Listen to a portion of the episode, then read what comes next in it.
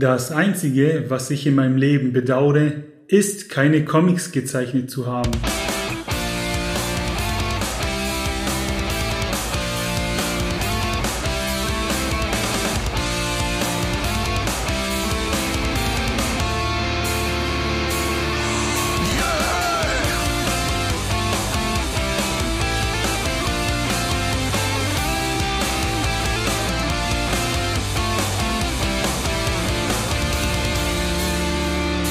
Und damit hallo und herzlich willkommen zu einer neuen Folge von Lesen und Lesen lassen mit mir, dem Martin und dem Maxe. Servus. Und heute sind wir auch wieder zu dritt, denn wir brauchen wieder Verstärkung, diesmal aus dem Bereich Comics. Und dafür haben wir den Philipp Kollig bei uns. Hallo, freut mich sehr. Du bist unser Experte in Sachen Pressesprecherei und eben Freelancing in der Welt der Comics. Genau. Dazu gleich die Frage zum Zitat vom Anfang. Pablo Picasso äh, war das, der das gesagt hat. Würdest du meinen, Pablo Picasso wäre ein guter Comiczeichner gewesen? Na, der hat tatsächlich auch ein paar Comics gemacht. Also es sind ja dann später sind so in den letzten Jahren war das, das, äh, das sind ein paar Sachen von ihm aufgetaucht, die so äh, ein bisschen so diese sequentielle Erzählkunst schon äh, transportiert hatten. Der ist ja, ich meine, der hat ja angefangen um die Jahrhundertwende und das war ja auch so ein bisschen die Geburtsstunde des Comics und der war da schon durchaus auch beeinflusst und also es stimmt nicht ganz, dass er keine Comics gemacht hat. Also der hatte einige Arbeiten gemacht, die so ein bisschen von diesem äh, ja, so dieses äh, in Bildern ein etwas erzählen äh, schon auch durchaus transportiert hatten. Aber klar, das ist das eins der bekanntesten Comic-Zitate. Das heißt, der Pablo wäre im Comic-Bereich auch jemand gewesen, der sich hätte vermarkten lassen? Ja, der war ja auch jemand, der sich hat äh, nicht verbiegen lassen und der äh, immer so ein bisschen, naja, also ich, ich finde, heute kann ich mir vorstellen, dass er durchaus auch Comics machen würde. Halt jemand, der einfach äh, nicht mit dem Strom geschwommen ist, sondern das, das, das den nächsten Trend vorweggenommen hat. Und äh, ich glaube schon, dass das auch jemand wäre, den das auch, der das auch spannend finden würde. Es gibt ja auch durchaus Zeichner, äh, die ich so ein bisschen äh, die heute so in diesem Schnittbereich zwischen Comic und bildender Kunst arbeiten und die man da auch so ein bisschen in der Tradition von Picasso durchaus sehen kann. Also hat er quasi durchaus Comiczeichner beeinflusst, zumindest. Ja, also ich will jetzt nicht Damen und Herren Comiczeichnerin sprechen, aber ich glaube schon, dass er jemand war, der einfach äh, stark modernisiert hat und das auch wollte und es äh, hat eher nach vorne geblickt hat und ähm, ja, man kann sich zumindest vorstellen, wenn er ein paar Jahre später geboren worden wäre, dass er vielleicht tatsächlich äh, zumindest äh, kein so ein Kunstsnob gewesen wäre, der für den Comic ein Schmähwort ist. ja, wunderbar. Damit wäre das Eis ja gebrochen. Von Pablo Picasso kommen wir zu dir. Der Maxe, der hat ein bisschen was vorbereitet und ich würde sagen, da stürzen wir uns jetzt gleich auf dich, Philipp. Ich bin gespannt. Genau. Du bist nämlich geboren in äh, Bratislava in der Slowakischen Republik 1978 und wusstest du, dass 1978 der erfolgreichste Film in den USA äh, Superman war mit Christopher Reeve? Ah, witzig, ja. Passend. Ich habe immer jahrelang gedacht, äh, dass ich im Jahr von Star Wars geboren wurde. Und dann musste ich feststellen, dass es 77 war. Ja, war ich bitte ja, ein, ein, Jahr zu spät dran. Ja. Ist Superman dann eine Enttäuschung mhm. oder ist es auch okay? Nö, also ich war ein Riesenfan von ähm, Superman. Wir waren damals, äh, also die Bratislava ist ja in der Nähe von Wien, ne? Also es ist ja so, mehr oder weniger ist es ja, ist ja eine, eine Grenzstadt. Und äh, wir haben damals äh, ORF empfangen, das weiß ich noch, als ich klein war. Mhm. Und äh, ich habe darüber auch Deutsch gelernt. Also ich habe einfach äh, das ganze österreichische Fernsehen geguckt und ich hatte damals, ähm, ich weiß nicht, ob im ORF oder ich weiß nicht, also auf jeden Fall hatte ich äh, Superman dann auf Deutsch geguckt. Und, also mit in der dritten Klasse, vierten Klasse. Und ich war ein Riesenfan und ich bin auch, das weiß ich noch, zum Maskenball damals, zum Fasching als Superman, das hat mir meine Mutter geschneidert. und ich war auch der Einzige, also es war einfach, damals kannte das man, das, also zumindest in, meinen, in meiner Schule, in meinem Freundeskreis, ich weiß nicht, hat niemand wahrscheinlich Westfernsehen geguckt oder es kannte halt niemand Superman und ich war dann halt auf diesem Maskenball und bin da immer so, das weiß ich noch, immer so im Kreis rumgerannt mit der Faust ausgestreckt und äh, niemand wusste, wer ich bin. Also Die sagten alle, ich wäre einfach nur verrückt. das passiert dir heute auch nicht mehr. Ich hatte auch niemanden zum Reden darüber, das weiß ich noch. Ich war totaler, ich war, also ich kannte die Comics nicht damals, ne? Ich kannte halt Superman 1 und sogar 2, den, den zweiten kannte ich auch. Oder gab es damals schon alle vier? Ich weiß nicht mehr. Aber äh, das weiß ich noch, dass ich so äh, Indiana Jones, äh, Superman, Star Wars, dass ich das alles kannte und dass ich wirklich darüber Deutsch gelernt hatte. Und dass ich aber so ein bisschen alleine war mit meiner, mit meinem äh, frühkindlichen Fandom. ja. Und ich war auch ziemlich traurig, das weiß ich noch, als der diesen Unfall hatte. Ähm, ja. Ja, genau, der, der Schauspieler, der ist vom, vom Pferd runtergeflogen ja. und hat der sich dann den, war ja dann querschnittsgelähmt. Ja, das habe ich heute nochmal mhm. nachgelesen, ja. Ja, das war, ich war auch äh, danach immer so ein Pferdehasser. ja, kann ich schon nachvollziehen, klar. Du hast Deutsch gelernt über mit Superman und Star Wars und Indiana Jones. Du hast dein Abitur gemacht im äh, am Burggymnasium in Friedberg. Also wir sind emigriert äh, 89 mhm. und ich war dann ab der fünften Klasse in Deutschland. Das heißt, ich habe dann ähm, genau die ersten vier Klassen war ich äh, habe ich noch in der Slowakei äh, bin ich ja zur Schule gegangen und danach in Deutschland und genau, da habe ich mein Abi gemacht. Genau, und Deutsch sollte ja trotzdem eins deiner, ich weiß nicht, ob ich jetzt Lieblingsfächer sagen würde, äh, bleiben. Und zwar hast du ein Magisterstudium abgelegt in Marburg in, in neue deutsche Literatur und Medien sowie Anglistik. Also da kam auch eine Sprache hinzu. Ja, ich wollte damals irgendwas mit Film machen und hatte, ich hatte ein Zweier-Abi und damit konnte man sich ja nirgendwo blicken lassen. Marburg war tatsächlich damals die einzige Uni, die äh, so eine Art filmwissenschaftliches Studium angeboten hat, zulassungsfrei. Mhm. Und dann aber auch nicht mehr lange. Also ich war, glaube ich, das letzte oder oder eins der letzten Semester, die das noch durften, und dann kam der NC. Und äh, die hatten dieses ähm, hybride Studienfach NDL und Medien, Neue Deutsche Literatur und Medien, und das war Germanistik mhm. und Filmwissenschaft und Englisch. Also ich wollte auch immer was mit Anglistik machen, und das war dann halt einfach, ähm, ja, das waren die zwei Fächer. Also ich war dann auch wirklich so ein jemand, der nicht auf Karriere hin studiert hat, sondern einfach so schon damals äh, die, ja, die Hobbys, die, die Leidenschaften da versucht hat, zum Beruf zu machen. Oder was heißt Beruf zu machen? Also ich hatte damals ja keine Vorstellung vom Berufsleben. Es war einfach nur nach dem Abi halt, was macht man? Und äh, ich war damals jetzt nicht besonders ja, karriereorientiert ist. Ich hatte halt, ich las halt viel, war halt einfach ein sehr kulturinteressierter junger Mann und mhm. äh, wollte da in der Richtung was machen, aber ich hatte damals auch keine Vorstellungen von irgendwelchen anderen Fächern oder was man hätte auch alles andere machen können. Bei Anglistik, da drängt sich mir gerade ein bisschen die Frage auf, wie viel Shakespeare kannst du noch auswendig?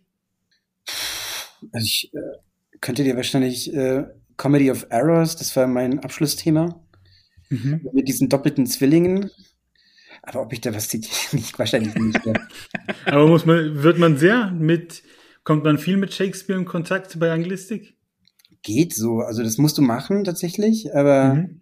ähm, das wird dann so ein bisschen runtergerockt wie, wie Linguistik. Weißt du, das, also wenn das jetzt nicht unbedingt ein Steckenpferd ist, dann kannst du da, kannst du das schon umschiffen und äh, machst halt so deine, ja, deine Fleißpunkte. Und ich war, ich habe eigentlich auch viel in Anglistik mit ähm, sowas wie Post, Postcolonial Literature oder einfach neuere 20, äh, so Literatur aus dem 20. Jahrhundert gemacht. Und mhm. Okay, interessant. Du hast dann auch ein Jahr äh, ein Auslandsstudium in Portugal gemacht. Ja. Wie kam es denn dazu? Und was ist dein Lieblings, liebstes portugiesisches Gericht? Es war so ein bisschen so ein spät schulisches Trauma, weil ich äh, Und da kann ich wieder zurückgehen zu, meinen, ähm, zu, meiner, zu meinem frühkindlichen Fandom, ja. Äh, ich war so ein riesiger Indiana Jones-Fan, schon immer gewesen, ja. Mhm. Das war also ich habe diese Filme geliebt als Kind und darüber habe ich halt äh, Geschichte geliebt. Also ich war, das war man, also ich habe auch mich wirklich schon immer für Geschichte interessiert und äh, ich wollte tatsächlich auch irgendwas mit Archäologie machen. Das war so, äh, als ich keine Ahnung in der siebten Klasse war. Und dann äh, hatte man damals noch gewählt zwischen Französisch und äh, Latein. Mhm. War dann so völlig klar. Also so, ich habe echt keine Sekunde überlegt, dass ich Latein mache, weil ich ja Archäologe werden wollte. Und ich habe dann auch tatsächlich noch später dann noch so auf der Oberstufe habe ich noch so äh, so Hospitanzen und so gemacht in Museen und so ein Kram, aber mhm. ich habe dann Latein wirklich gehasst und äh, und Geschichte dann ja, pff, das, äh, das wurde mir dann ein bisschen ausgetrieben oder ausgeredet von den Leuten in den Museen. dann, äh, ich weiß noch, dass mir diese Frau damals in, äh, in dieser Kleinstadt da in Hessen, wo ich gelebt habe, in Friedberg, äh, da gab es dann so ein so ein Kunst oder ein historisches Museum und die meinte, dass aus äh, dem ganzen aus der ganzen Wetterau aus dem, oder war das ganz Hessen, dass da halt ähm, ein äh, ein Student, den sie betreut hat, überhaupt einen Job gekriegt hat. Und das ich hatte halt Latein und konnte kein Französisch. Und ich wollte dann aber äh, noch eine Fremdsprache lernen und an der Uni ist halt ja, das ist ja wie so geschenkt. Also du kannst es einfach da belegen. Du musst auch, äh, weißt, du musst halt keinen Volkshochschulkurs machen. Äh, also es wird halt alles angeboten. Und ich wollte damals auch ins Ausland und alle Leute, die ich kannte, äh, sind dann immer nach Spanien oder nach Lateinamerika. Mhm. Also Spanien war halt etwas so eine Modesprache. Vor allem so in diesen linken, äh, linksautonomen Zirkeln, in denen ich verkehrt habe. Und, und ich war damals das, was war so 2000, glaube ich, äh, äh, hatte ich mal so einen Trip gemacht mit drei Freunden in der Ente. Wir waren halt alle so 20 und wir wollten halt äh, weg. Es waren in den Semesterferien und da sind wir dann einfach kurzerhand mit der Ente nach Süden gefahren. Und das, da sind, haben wir es halt bis an die Algarve geschafft. Also bis, bis nach Spanien, wir sind über die Pyrenäen. Geil. Und waren dann mehrere Wochen unterwegs. Und da war ich auch paar Tage in Lissabon und dann war das auch so, also erstens fand ich Portugal gut und zweitens war das auch so ein bisschen so ein sportlicher Ehrgeiz. Also von wegen alle machen Spanisch und Portugiesisch ist ja das schwerere Spanisch. Mhm. Also es halt, halt, und es war dann auch wirklich so. Also das war dann auch so, dass ich nach einem Jahr Portugiesisch lernen in Lissabon Spanisch besser verstanden habe, wo ich das nie gelernt habe, als Portugiesisch. Weil das Vokabular sehr, sehr ähnlich ist und die Grammatik und die Aussprache aber viel deutlicher. Und, äh, und ich muss auch sagen, dass ich aber auch wirklich nie was draus gemacht habe. Also ich habe dann nach ein paar Jahren einfach aufgehört, äh, habe dann keine Kurse mehr belegt und äh, ich kann das jetzt halt nicht mehr. Also halt einfach so auslaufen lassen. Ja, also ich kann es schon noch lesen und tatsächlich hat es mir auch geholfen, jetzt zum Beispiel, obwohl ich nie Französisch gelernt habe, kann ich jetzt das einigermaßen lesen. Ne? Und ähm, praktisch, ja äh, weil es alles sehr ähnlich ist. Aber aber hast du denn da jetzt auch gut gegessen? Ach so, ja, äh, ja. Ich meine, ich bin ja jetzt nicht so der Gourmet äh, zugegebenermaßen, aber äh, wir hatten damals äh, mit den ganzen Leuten, die ich da kannte, immer, und das ist jetzt so auch so ein Ausgehtipp für eure Zuhörerinnen, Zuhörer, äh, wobei ich nicht weiß, ob es das noch gibt, aber damals gab es ähm, so einen Laden in der Nähe von Bairro Alto, das ist so dieses Altstadtviertel, äh, dieses Ausgeviertel in Lissabon, wo man, äh, das war einfach in irgendeinem Wohnhaus und mhm. äh, es gab dann halt so eine Klingel, da musste man halt wissen, welche das ist, ne? Also es stand auch nichts drauf. Hm. Äh, und dann hat man da geklingelt und es äh, war so ein, einfach so eine Wohnung irgendwo im vierten Stock äh, und da was war so eine und da wurde so eine illegale Kneipe betrieben und die erst ab drei Uhr morgens aufgemacht hat. Ach, und. Äh, und da gab's immer Cachupa. Und das ist so ein Gericht aus äh, den Verden. Und das ist halt so Hack, Hackfleisch mit Kichererbsen. Mhm. Ich weiß nicht, was da noch drin war, ne? Und das gab nur das. Oder glaube ich, noch, oder noch halbe Hähnchen, glaube ich noch. Also die und Bier. Oder wirklich nichts anderes. Und das war so ein, das das, das war die Absturzlocation. Also da sind wir dann hin. ich muss da hin. Halt noch essen und danach äh, ging die Sonne auf. Und dann gab es natürlich dieses Bacalhau, dieses, diesen, diesen, diesen Fisch, ne? Aber mhm, ähm, ich, ja. ja, aber dann dieses Cachupa, wenn du mich jetzt fragst, das ist so das Gericht, an das ich mich erinnere. Super. Sehr geil. Kann ich mir sehr gut vorstellen, wie man dann da sitzt und die Sonne geht auf, hat vielleicht so gut einsitzen und haut sich das dann in den, in den Bauch rein. Ja, und das war wirklich nur eine Wohnung, ne? Also die, das ist halt schräg. Äh. Aber das sind die besten. Das, das hat was für sich. Ja. Und ich würde echt gerne wissen, also ich war tatsächlich wirklich schon seit über zehn Jahren nicht mehr da und auch die letzte Mal, wo ich da war, habe ich, war ich, hab ich ja natürlich nicht beim 3 Uhr geklingelt, äh, ob es das noch gibt. Äh, ja. Ich hätte jetzt gesagt, ich äh, google das mal, aber wenn das ein illegales Ding ist, finde ich wahrscheinlich keine Webseite dazu. Und du bist dann von Portugal wieder zurück nach Deutschland, hast deinen Abschluss gemacht in äh, Medienwissenschaften und mhm. hast dann als Lektor und Pressesprecher bei CrossCult angefangen, dem Comicverlag. Also ich habe in Marburg studiert, das ist halt so ein, so ein bisschen wie Heidelberg oder kleiner auf jeden Fall, also so ein, so ein Studi-Uni-Städtchen, äh, mhm. sehr geprägt äh, von der, ja, von der Uni und von den Studierenden dort. Und äh, ich wollte dann halt was Großes oder was Größeres und ähm, ich habe dann einfach geguckt, was es in Berlin gibt an Verlagen und ich hatte damals, glaube ich, ich hatte damals noch nicht so ein, also nicht so einen bestimmten Fokus jetzt auf Comics. Ähm, mhm. war halt äh, schon immer auch ein Comicleser gewesen, aber hab, war halt genauso gut ein, so ein Filmbuff und äh, ja, oder auch Literatur studiert. Ich hatte auch genauso, ich habe mich auch äh, bei Belletristikverlagen geguckt und bei Literaturfestivals. Und dann hat aber zufällig halt Reprodukt gerade jemanden gesucht wo ich jetzt mhm. auch bin. Ne? Und ähm, die haben mich dann zügig genommen vom Praktikum und dann bin ich dahin. Also ich weiß noch, dass ich halt, dass ich damals auch Stress hatte mit dem Arbeitsamt, weil ich mich gerade erst Hartz IV gemeldet hatte. äh, und dann äh, haben die sich bei mir gemeldet, äh, wo ich jetzt bin, und dann meinte ich halt in Berlin. äh, und das war mir halt nicht bewusst, dass ich das nicht darf, dass ich einfach das Bundesland wechsle, wenn ich halt äh, ALG 2 kriege. Habe ich auch ähm, nicht gewusst, interessant.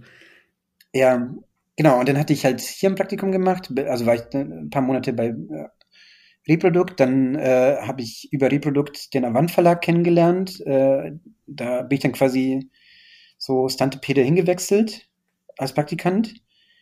Und äh, dann hatte ich ein Praktikum in Stuttgart angenommen bei Panini. Und in dieser Zeit äh, habe ich, glaube ich, über die Leipziger Buchmesse Crosscut, also ich meine, ich kannte die eh alle schon als Leser mhm. äh, und dann aber über die Praktika wurde ich halt mitgenommen auf Messen und Festivals und wurde überall vorgestellt und rumgereicht und dann hatte ich den Verleger von Crosscult auch kennengelernt und der hat mir dann einen Job angeboten. Und du hast zugeschlagen? Also es war dann auch so ein bisschen so ein Glücksgriff, weil ich bin halt wegen einem Praktikum damals nach Stuttgart gezogen von Berlin für, für Panini. Und wenn ich jetzt hätte wieder zurückziehen müssen oder irgendwo anders hinziehen müssen, dann äh, wäre ich ruiniert gewesen. Und äh, CrossCult war halt da auch in Baden-Württemberg, mhm. Nähe von Panini, äh, also in der Nähe von Stuttgart. Genau, und dann habe ich dann fünf Jahre da gelebt in Baden-Württemberg. Und dann hast du dich aber dazu entschieden, einen Freelancer zu machen. Ja, ich bin ja so ein halber Freelancer. Also ich bin auch tatsächlich fest angestellt bei mhm. Reproduct. Mhm. Aber das war dann einfach so, ich habe dann fünf Jahre bei CrossCult gearbeitet und habe da die Presseabteilung für die aufgebaut. Also als ich da eingestiegen bin, 2007, war das so eine Umbruchszeit für die damals. Also die, mhm. die gibt's, also CrossCult gibt es seit jetzt auch 20 Jahren. Äh, also 2001 haben die sich, glaube ich, gegründet. Und die hatten ja die ersten großen Erfolge mit Sin City, und 300 und dann, als ich dann dazugekommen bin, ging gerade Walking Dead ab. Also die fingen mm, an zu perfekt. expandieren. Also die hatten äh, zig neue Lizenzen eingekauft und haben auch äh, in dem Jahr angefangen mit Romanen und haben einfach Leute gesucht. Oder überhaupt, also, äh, oder sagen wir, das ist Leute, also das ist jetzt plural, also sie haben jemanden gesucht. Das war dann auch immer noch ziemlich klein. äh, und die hatten damals noch keine, keinen Pressesprecher. Also das hat halt der Verleger immer so en passant gemacht und die Presseabteilung war im Grunde so eine Schublade, in die die ganzen Clippings reingelegt wurden von Andreas, von dem Verleger. Also das, das habe ich dann, das war einer, einer meiner ersten Jobs, dass ich die ausgeschnitten habe und katalogisiert und archiviert habe. und okay. das habe ich mir dann so ein bisschen angeeignet. Also ich weiß tatsächlich nicht mehr so richtig, ob ich für die Presse eingestellt wurde oder, oder ob ich so ein Mädchen für alles war oder so wie so eine Art Verlagshelfer oder so ein mhm. Assistent. Und ich habe dann auch so ein bisschen Learning by Doing äh, Redaktion gemacht. Also es, ich meine, war ja damals so volle, voll ein Noob, ne? Also ich hatte halt, das war ja wirklich mein erster Job, also aber da habe ich halt angefangen, so nach und nach die einzelnen Comics und dann später auch Romane zu betreuen, wobei Romane waren es eigentlich nicht so viele, aber Comics hauptsächlich zu betreuen mhm. und dann eben, weil es halt so brach lag, äh, die Presse zu machen. Und da habe ich dann halt einfach äh, Verteiler erstellt für die und habe äh, so ein bisschen einfach geordneter angefangen, die ganzen Kontakte abzutelefonieren, mich vorzustellen und äh, uns einfach so ein bisschen professioneller aufzustellen. Und das habe ich dann über die fünf Jahre aufgebaut, während ich auch noch Redaktion gemacht habe. Und dann wurde ich irgendwann so ein bisschen abgeworben oder ja, ich, ich hatte damals, glaube ich, ach ja, genau, ich hatte eine Freundin in Berlin ähm, und ich wollte mhm. in Berlin äh, wobei das, äh, als ich, als ich dann endlich umgezogen bin, wir uns auch schon wieder getrennt hatten. äh, aber genau, ich hatte damals gekündigt und hatte dann mit Reprodukt, mit denen ich immer in netten Kontakt gebliebenen und teilweise auch äh, so freie Aufträge für die gemacht habe, äh, dann ein Angebot für eine halbe Stelle. Und dann habe ich den Rest einfach mit äh, Freelance, äh, also im Grunde habe ich dann einfach mich das, was ich gemacht habe für CrossCult, äh, die PR, Öffentlichkeitsgeschichten, habe ich dann angefangen für andere Comicverlage auch anzubieten, um diese halbe Stelle oder diese, diese äh, plus Wochenende. mhm. äh, ja, und das mache ich jetzt immer noch tatsächlich. Also ich, äh, die Reproduktler, über die bin ich fest angestellt und ähm, ansonsten bin ich einfach eine Ein-Mann-Firma. Ja, passt doch wunderbar. Dadurch bekommen, also du hast jetzt quasi so ein bisschen selbst erarbeitet sozusagen, ähm, diese ganzen Kontakte und du hast auch deine Finger äh, projektmäßig bei vielen großen Verlagen mit drin, also Carlsen, Edition Moderne, Crosscult und Splitter zum Beispiel. Du warst aber auch der Pressesprecher für den Gratis Comic Tag und den kennen sicherlich viele. Genau, das habe ich so acht, neun Jahre gemacht. Mhm. Von, vom Anfang an im Grunde, seit, wo es da vor zehn Jahren gegründet wurde. Das war damals, also ich war damals halt noch bei CrossCult und im Grunde hat halt CrossCult damals äh, mich äh, dem Gratis Comic Tag spendiert, äh, gestiftet, weil halt, wie viele waren wir am Anfang? Ich weiß nicht, so zehn Verlage und die, die so ein bisschen Know-how hatten. Das ging damals von, also der, der Koordinator war damals äh, Max Müller, äh, der äh, damals noch bei Panini war und jetzt, glaube ich, mittlerweile bei Blue Ocean sein müsste, immer noch. Und da hat, hat jeder Verlag hat halt so ein bisschen Manpower gestellt. Mhm. Äh, weil es noch nicht so viel Budget gab. Und äh, ich habe damals gesagt, ich würde die Presse machen. Also ich war damals halt so ein ja, so eine, so eine Schenkung von Crosscult an den. eine Schenkung. Äh, Hast du auch eine Schleife gekriegt? Ja, so ungefähr. Ich habe es auch ein bisschen zu ernst genommen, das weiß ich ja noch, dass äh, das dann am Ende gar nicht so gut ankam bei meinen äh, Chefen bei CrossCult, weil ich dann wirklich fast einen Monat komplett äh, mit dem Gratis Comic beschäftigt war. Mhm. Aber ja, ich meine, ich sehe das ja auch immer so ein bisschen holistisch und äh, all die, was, was, die ganzen Kontakte, die ich damals aufgebaut hatte, von denen habe ich, zähle ich ja teilweise heute noch und äh, und damals hat und Crosscult hat da massiv von profitiert, dass ich da wie bekloppt rumtelefoniert habe. Und dann, als ich äh, mich selbstständig gemacht habe, habe ich das dann mitgenommen. Ja, klar. Habe das dann als ja. Freelancer für die weitergemacht. Und dann, irgendwann war ich aber auch so ein bisschen ausgebrannt, weil äh, ich das dann wirklich äh, dann acht Jahre lang gemacht habe. Und es ist dann halt auch schon ein bisschen immer dasselbe natürlich, ne? Und hm, verstehe ich, ja. Und Für die, die es nicht können, sorry, äh, gratis Comic Tag ist da der Name Programm. Es orientiert sich an dem Free Comic Book Day, äh, der, den es schon 20 Jahre oder 25 Jahre gibt in den USA. Und das ist halt im Grunde so eine, so eine Marketingkampagne für den Comic-Fachhandel hauptsächlich. Mhm. Also die Comicverlage, äh, die tun sich zusammen und äh, haben dann so einen Topf, äh, wo ein bisschen Geld reinfließt. Und äh, die produzieren Hefte, also wirklich äh, dann diese klassischen Comic-Hefte, wie es die auch von Marvel und DC in den USA gibt, ne? diese dünnen Comic-Hefte. Mhm. Und äh, die werden dann an einem Tag nur, dem Gratis-Comic-Tag, und das war meistens der zweite Samstag im Mai, in Comic-Shops und später kamen aber auch sehr viele Buchhandlungen noch dazu verschenkt. Und der Gedanke ist dann natürlich dann einfach den Fachhandel zu stärken, gegenüber dem Onlinehandel. Mhm. Also kannst halt dir das Zeug optimalerweise ich, äh, nicht online bestellen, sondern musst dann halt diese ganzen äh, Comic-Shops aufsuchen und, äh, und da waren dann so in der Regel, es hat sich dann so eingependelt auf 30 Hefte und das war dann wirklich querbeet, also Panini war natürlich immer mit am erfolgreichsten, das war so das Zugpferd mit Simpsons und den ganzen Marvel und DC Superhelden und Star Wars. Und da haben aber auch dann ganz viele so kleine Verlage mitgemacht, was weiß ich, wie Dantes oder Avant Verlag äh, oder noch kleinere, die dann ein Heft dann beigesteuert haben. Und die Buchhändler und Comic-Shop-Händler, äh, die kaufen dann die Hefte auf, also die, mhm. die geben dann eine Bestellung auf und zahlen dann im Grunde die Druckkosten. Und das sind dann so ich weiß es jetzt nicht genau, äh, was weiß ich, so 20, 30 Cent pro Heft und die müssen dann aber auch dann wirklich ähm, so gewisse Bündelungen abkaufen, damit sich das lohnt und auch damit auch dann so diese Independent Leute, die mitmachen, dann äh, auch mitbestellt werden. Ne? Also jeder Händler, der mitmachen will, muss so ein Grundpaket kaufen, wo von jedem mindestens 20 drin sind. Meine mhm. Also, ist jetzt schon ein bisschen her bei mir, dass ich das, wie das alles drauf geschafft hatte als Experte und dann bestellen die noch dazu, ne? Und dann und nach dieser Bestellliste wird dann gedruckt. Also es gibt es gibt also auch nicht viel Überschuss und das wird dann in den Handel gestoßen an diesem einen Tag und dann ist es weg. Und ich war dann derjenige, der dann äh, keine Ahnung, zwei Monate vorher, sechs Wochen vorher angefangen hat, äh, Zeitungen, Radios abzutelefonieren und ihnen zu, erzählen, wie toll der Gratis Comic Tag ist. Mhm. Und, äh äh, die Comicbranche floriert und supportet eure Comic-Shops. Ja, das klingt auch ein bisschen wie Support You Locals uh, before it was cool. Also, dass die Leute tatsächlich wieder in die Läden rein sollen ja, und genau. unterstützen.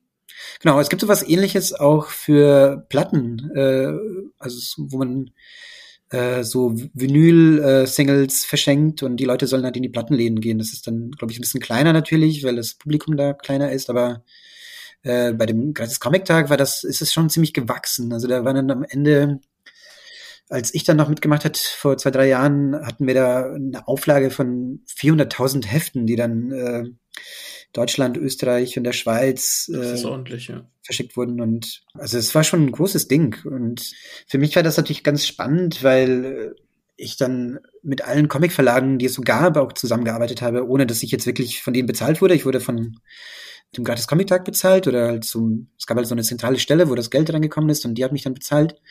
Aber ich kannte die dann halt auch irgendwann alle, ne? Und das ist jetzt wiederum auch äh, für mich äh, dann auch was, was ich nicht ganz uneigennützig gemacht habe, weil ja, jetzt kennen mich halt alle Verlage aus der Branche und äh, buchen mich halt für ihre PR-Aktionen.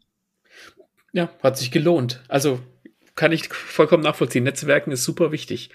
Mit den Platten hast du auch was Interessantes angesprochen, denn mit denen hantierst du auch ab und an. Du bist nämlich DJ der Veranstaltungsreihe Club Balkanska im Club SO36 in Berlin. Wie, welche Verbindung hast du denn zur Musik? Wie kam es denn dazu? Ähm, ja, also ich muss dazu sagen, das ist alles wirklich sehr semi-professionell, ne? Und gerade pausiert es auch schon ein bisschen länger. Warum? Äh, also ja, also tatsächlich nicht nur wegen Corona, sondern also ich, äh, weil die auch so ein bisschen äh, ausgebrannt waren irgendwann. Also ich habe das, ich mache das mit meinem kleinen Bruder, mhm. der jetzt auch schon gar nicht mehr so klein ist. Also, sind ja auch alle schon Jahre gekommen. Und eine Freundin von mir noch aus der Studiezeit, äh, die schon immer DJing gemacht hat. Und ja, also wir haben halt einfach über die unsere Herkunft so ein bisschen so eine diese Connection halt zu Osteuropa und zu der Musik und es gab halt irgendwann eine Zeit, äh, Ende der 90er, da waren diese Emil Kusturica Filme unglaublich populär. Mhm. Und ich war ja auch ein riesen Fan von, bis die irgendwann immer schlechter geworden sind, aber damals so Underground oder Schwarze Katze, Weißer Kater und die hatten diese fantastische Goran Bregovic Musik. Ne? Das war halt, ähm, ja, das war so mein erster, also das, also Bregovic ist ja dann, das ist ja der das ist jetzt quasi so der Balkan-Komponist oder wirklich auch ein Star dort und der macht halt diese Ostblock. Das ist so eine Mischung aus äh, klassischer Balkanfolklore, so Blasmusik mhm. und Pop.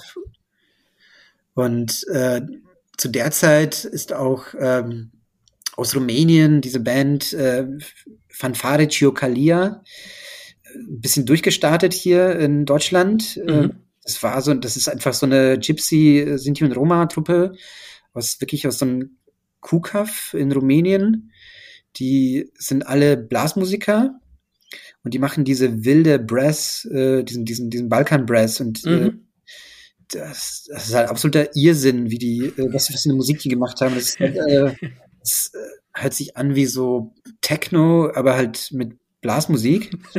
und ja, also ich, äh, habe die damals für mich entdeckt mit 18, 19 und es ist dann so peu à peu gekommen damals, das weiß ich noch. Es gab dann halt irgendwann dieses von Chantel, kennt ihr vielleicht, dieses, diese, diese Bukowina. Ähm, Disco Partisani. Genau, genau, das Zeug. Und das ist so Anfang der Nullerjahre. Und dann gab es halt so eine Welle und da war ich auch schon so mittendrin. Hab das, äh, und dann sind so immer mehr Bands äh, aus, Ost, aus Osteuropa, aber auch aus Frankreich, Israel nach Deutschland geschwappt. Und als ich dann mit dem Studium fertig war und damals nach Stuttgart gezogen bin, hatte ich äh, ja ein bisschen Sehnsucht nach meiner alten Clique, nach meinen alten Leuten. Das war auch damals diese Freundin, mit der ich immer noch diese Party mache.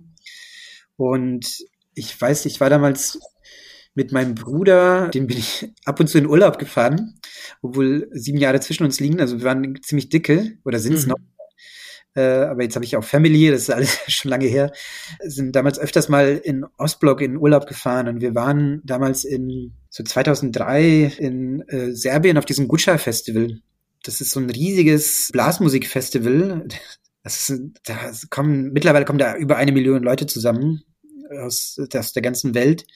Man wird halt mehrere Tage lang gesoffen und es spielen wirklich nur Balkan Brass Bands und der eigentliche Sinn von dem Festival ist, dass es dann, dass sie sich ja so battlen. Also da kommen dann diese ganzen ja, Blechmusik-Orchester zusammen und dann wird dann so der, äh, wird dann die Balkan-Band des Jahres gekürt. Und die äh, sind wirklich da auf der Bühne und spielen gegeneinander.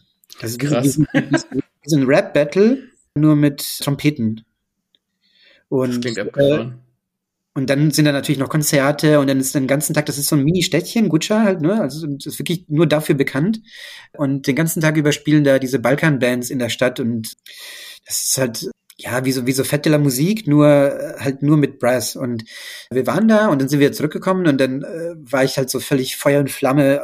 Also ich war damals eh schon, also ich, ich mochte die Musik eh schon, aber wir haben damals uns total eingedeckt mit CDs, mit irgendwelchen raubkopierten CDs, die die da verkauft haben. Äh, und ähm, über diese Freundin, die da auch schon aufgelegt hat und so eine, so eine kleine Karriere hatte als DJ ähm, und die auch die Musik mochte, haben uns dann zusammengetan und haben angefangen, Partys äh, zu machen unter diesem Namen Club Balkanska. Und die ersten waren noch in Hessen und äh, dann ist bin ich und dann ist aber irgendwann mein Bruder auch nach Berlin gezogen. Äh, und ich bin, stimmt, nee, Quatsch, äh, da war ich ja schon in Stuttgart. Genau, mein Bruder ist nach Berlin gezogen und dann haben wir hier einen Club gesucht. Und tatsächlich war das dann so, dass ich jahrelang, äh, als ich noch Comic-Pressesprecher in Stuttgart war, dann äh, nach Berlin gependelt bin, monatlich, um hier zu plakatieren. Was, cool. und dann aufzulegen. Genau. Und dann bin ich irgendwann nach Berlin und dann habe ich das hier noch jahrelang gemacht. Und wir waren am Anfang in so einem, so einem ganz räudigen Indie-Club, der dann tatsächlich irgendwann der Gentrifizierung zum Opfer gefallen ist und planiert wurde. Da waren wir am Anfang ein paar Jahre lang und dann sind wir umgezogen, als dieses, als es diesen Laden nicht mehr gab, ins SO36. Und dieses SO36, das ist ja hier in Kreuzberg in Berlin so ein legendärer Punkschuppen. Die haben schon 40 Jahre auf dem Buckel und äh, mhm. da spielen immer die Ärzte inkognito und äh, das ist halt einfach so ein, die Berliner Location, ne? mitten in der 1. Mai Riot Ecke da, ne? Und, mhm, äh, mhm. und da waren wir dann jahrelang monatlich und dann ist, ja, ich bin, ich hatte irgendwie ein Kind gekriegt und äh, ich habe auch so einen Job, der, der, der einschlaucht. Und dann haben wir das auf zwei monatlich umgestellt und jetzt haben wir das erstmal pausiert. Und äh, der Gedanke ist dann irgendwann, so, sobald die Welt sich wieder dreht, äh, vielleicht dann so alle halbe Jahre mal wieder eine Party zu machen. Aber das äh, ist jetzt tatsächlich ähm, einfach nur ein Hobby. Also ich Trotzdem. bin auch äh, fast schon stolz darauf, wie schlecht wir geblieben sind, obwohl wir das über zehn Jahre gemacht haben. Aber ist doch super, wenn sich sowas hält. Ja. Ja.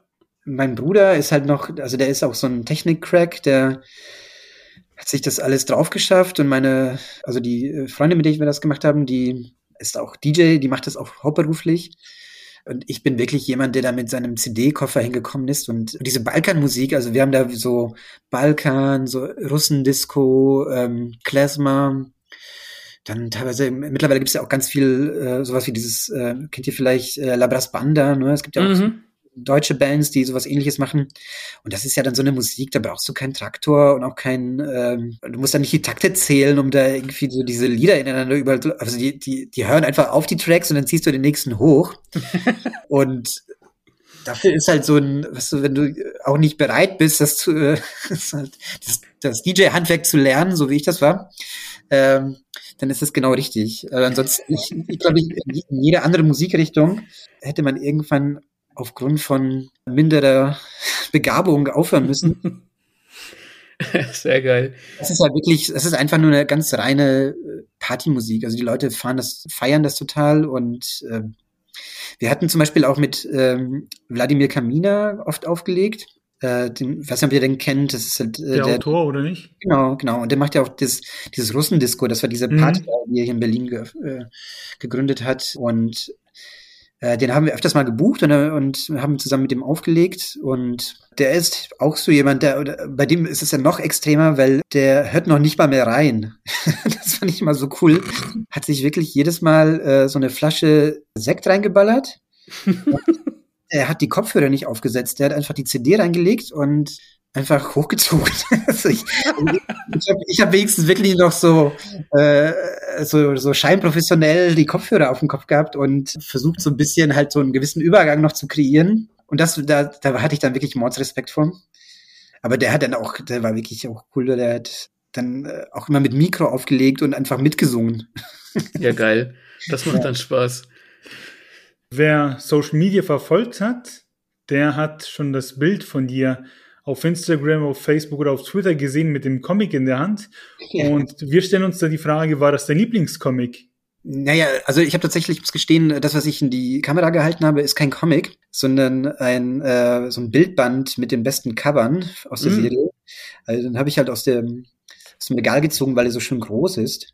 Okay. Äh, aber äh, also die, die Reihe, um die es da geht, ähm, die heißt Love and Rockets äh, von äh, Jaime und äh, Gilbert Hernandez. Und die ist tatsächlich auch bei Reprodukt erschienen äh, in Auszügen. Und ich hatte die auch damals über Reprodukt entdeckt, aber ich lese die natürlich jetzt mittlerweile auf Englisch. Und äh, das ist, äh, ja, das war so ein absoluter Augenöffner für mich äh, damals, als ich die entdeckt habe, so ja, mit Anfang 20. Äh, das, äh, die Reihe gibt es schon seit über 30 Jahren mhm. und ist in verschiedenen Formaten erschienen. Und die, diese zwei Brüder, die die machen, die erzählen im Grunde, also die haben so, ein, die hat jeder von denen hat so ein eigenes Erzähluniversum. Die überschneiden sich hin und wieder, aber selten. Und sie erzählen ähm, in diesem Erzähl, also in, in diesem, diesem narrativen Comic-Universum Geschichten, die seit 30 Jahren ähm, wie so leben im Grunde. Mhm.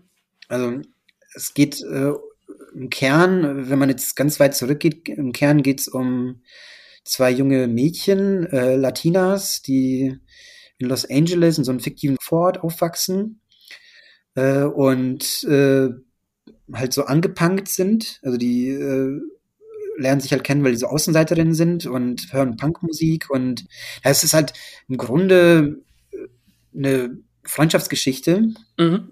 und um dieses diese zwei Figuren herum äh, ist dann über die Jahre und mittlerweile Jahrzehnte so ein kaum zu überblickendes Erzähluniversum gewachsen. Also die, ja, die sind, und die, diese Figuren altern auch, ja, die sind mittlerweile halt so alt wie ich, ne? Also sind halt so Und das ist halt auch das Spannende dran. Und äh, die, und die erzählen auch immer wieder über, also mit, ja, über Figuren, die schon gar nicht mehr wirklich mit denen verwandt oder bekannt sind, weil die, äh, die, diese, diese narrativen Brücken sind über Jahrzehnte äh, so verzweigt und es ist trotzdem alles Love and Rockets, dass ähm, also du, du musst es im Grunde auch nicht, äh, also wie bei so einer Soap Opera, du musst es nicht äh, von Anfang an lesen. Du kannst jederzeit einsteigen und dann irgendwann kehrst du zu den Figuren zurück, die mit denen es angefangen hat. Also diese zwei Erzähluniversen haben auch diesen so, so einen sehr migrantischen, sehr ja, es geht, geht einfach um Leute, die als ähm,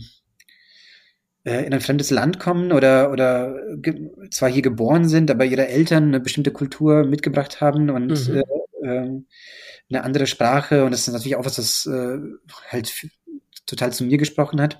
Mhm. Und äh, bei dem einen, bei dem Gilbert Hernandez, äh, geht's, spielt es auch größtenteils auch in Mexiko. Also die äh, als, als, als quasi quasi diese diese Story-Part von ihm. Äh, der, und das Witzige ist, der verlagert sich irgendwann nach Amerika, weil die Hauptprotagonistin emigriert. Also man folgt dann halt auch tatsächlich dann so eine Immigrationsgeschichte von jungen Mexikanern äh, nach Amerika und die Geschichten spielen auf einmal in Amerika. Mhm. Ich muss sagen, ich habe auch ziemlich viel schon verpasst aus der Serie, aber das ist halt was, ich lese das jetzt seit 20 Jahren und bei Reprodukt sind einige Bände erschienen. Das war auch damals mein Einstieg überhaupt in Reprodukt-Comics und ja, also es ist was, wo ich sagen würde, das ist etwas, äh, was für mich eindeutig äh, äh, alle Stärken und alle Möglichkeiten des Comics-Mediums auch äh, voll ausspielt und äh, mich auch einfach jahrelang begleitet hat. Das ist so was sehr Persönliches.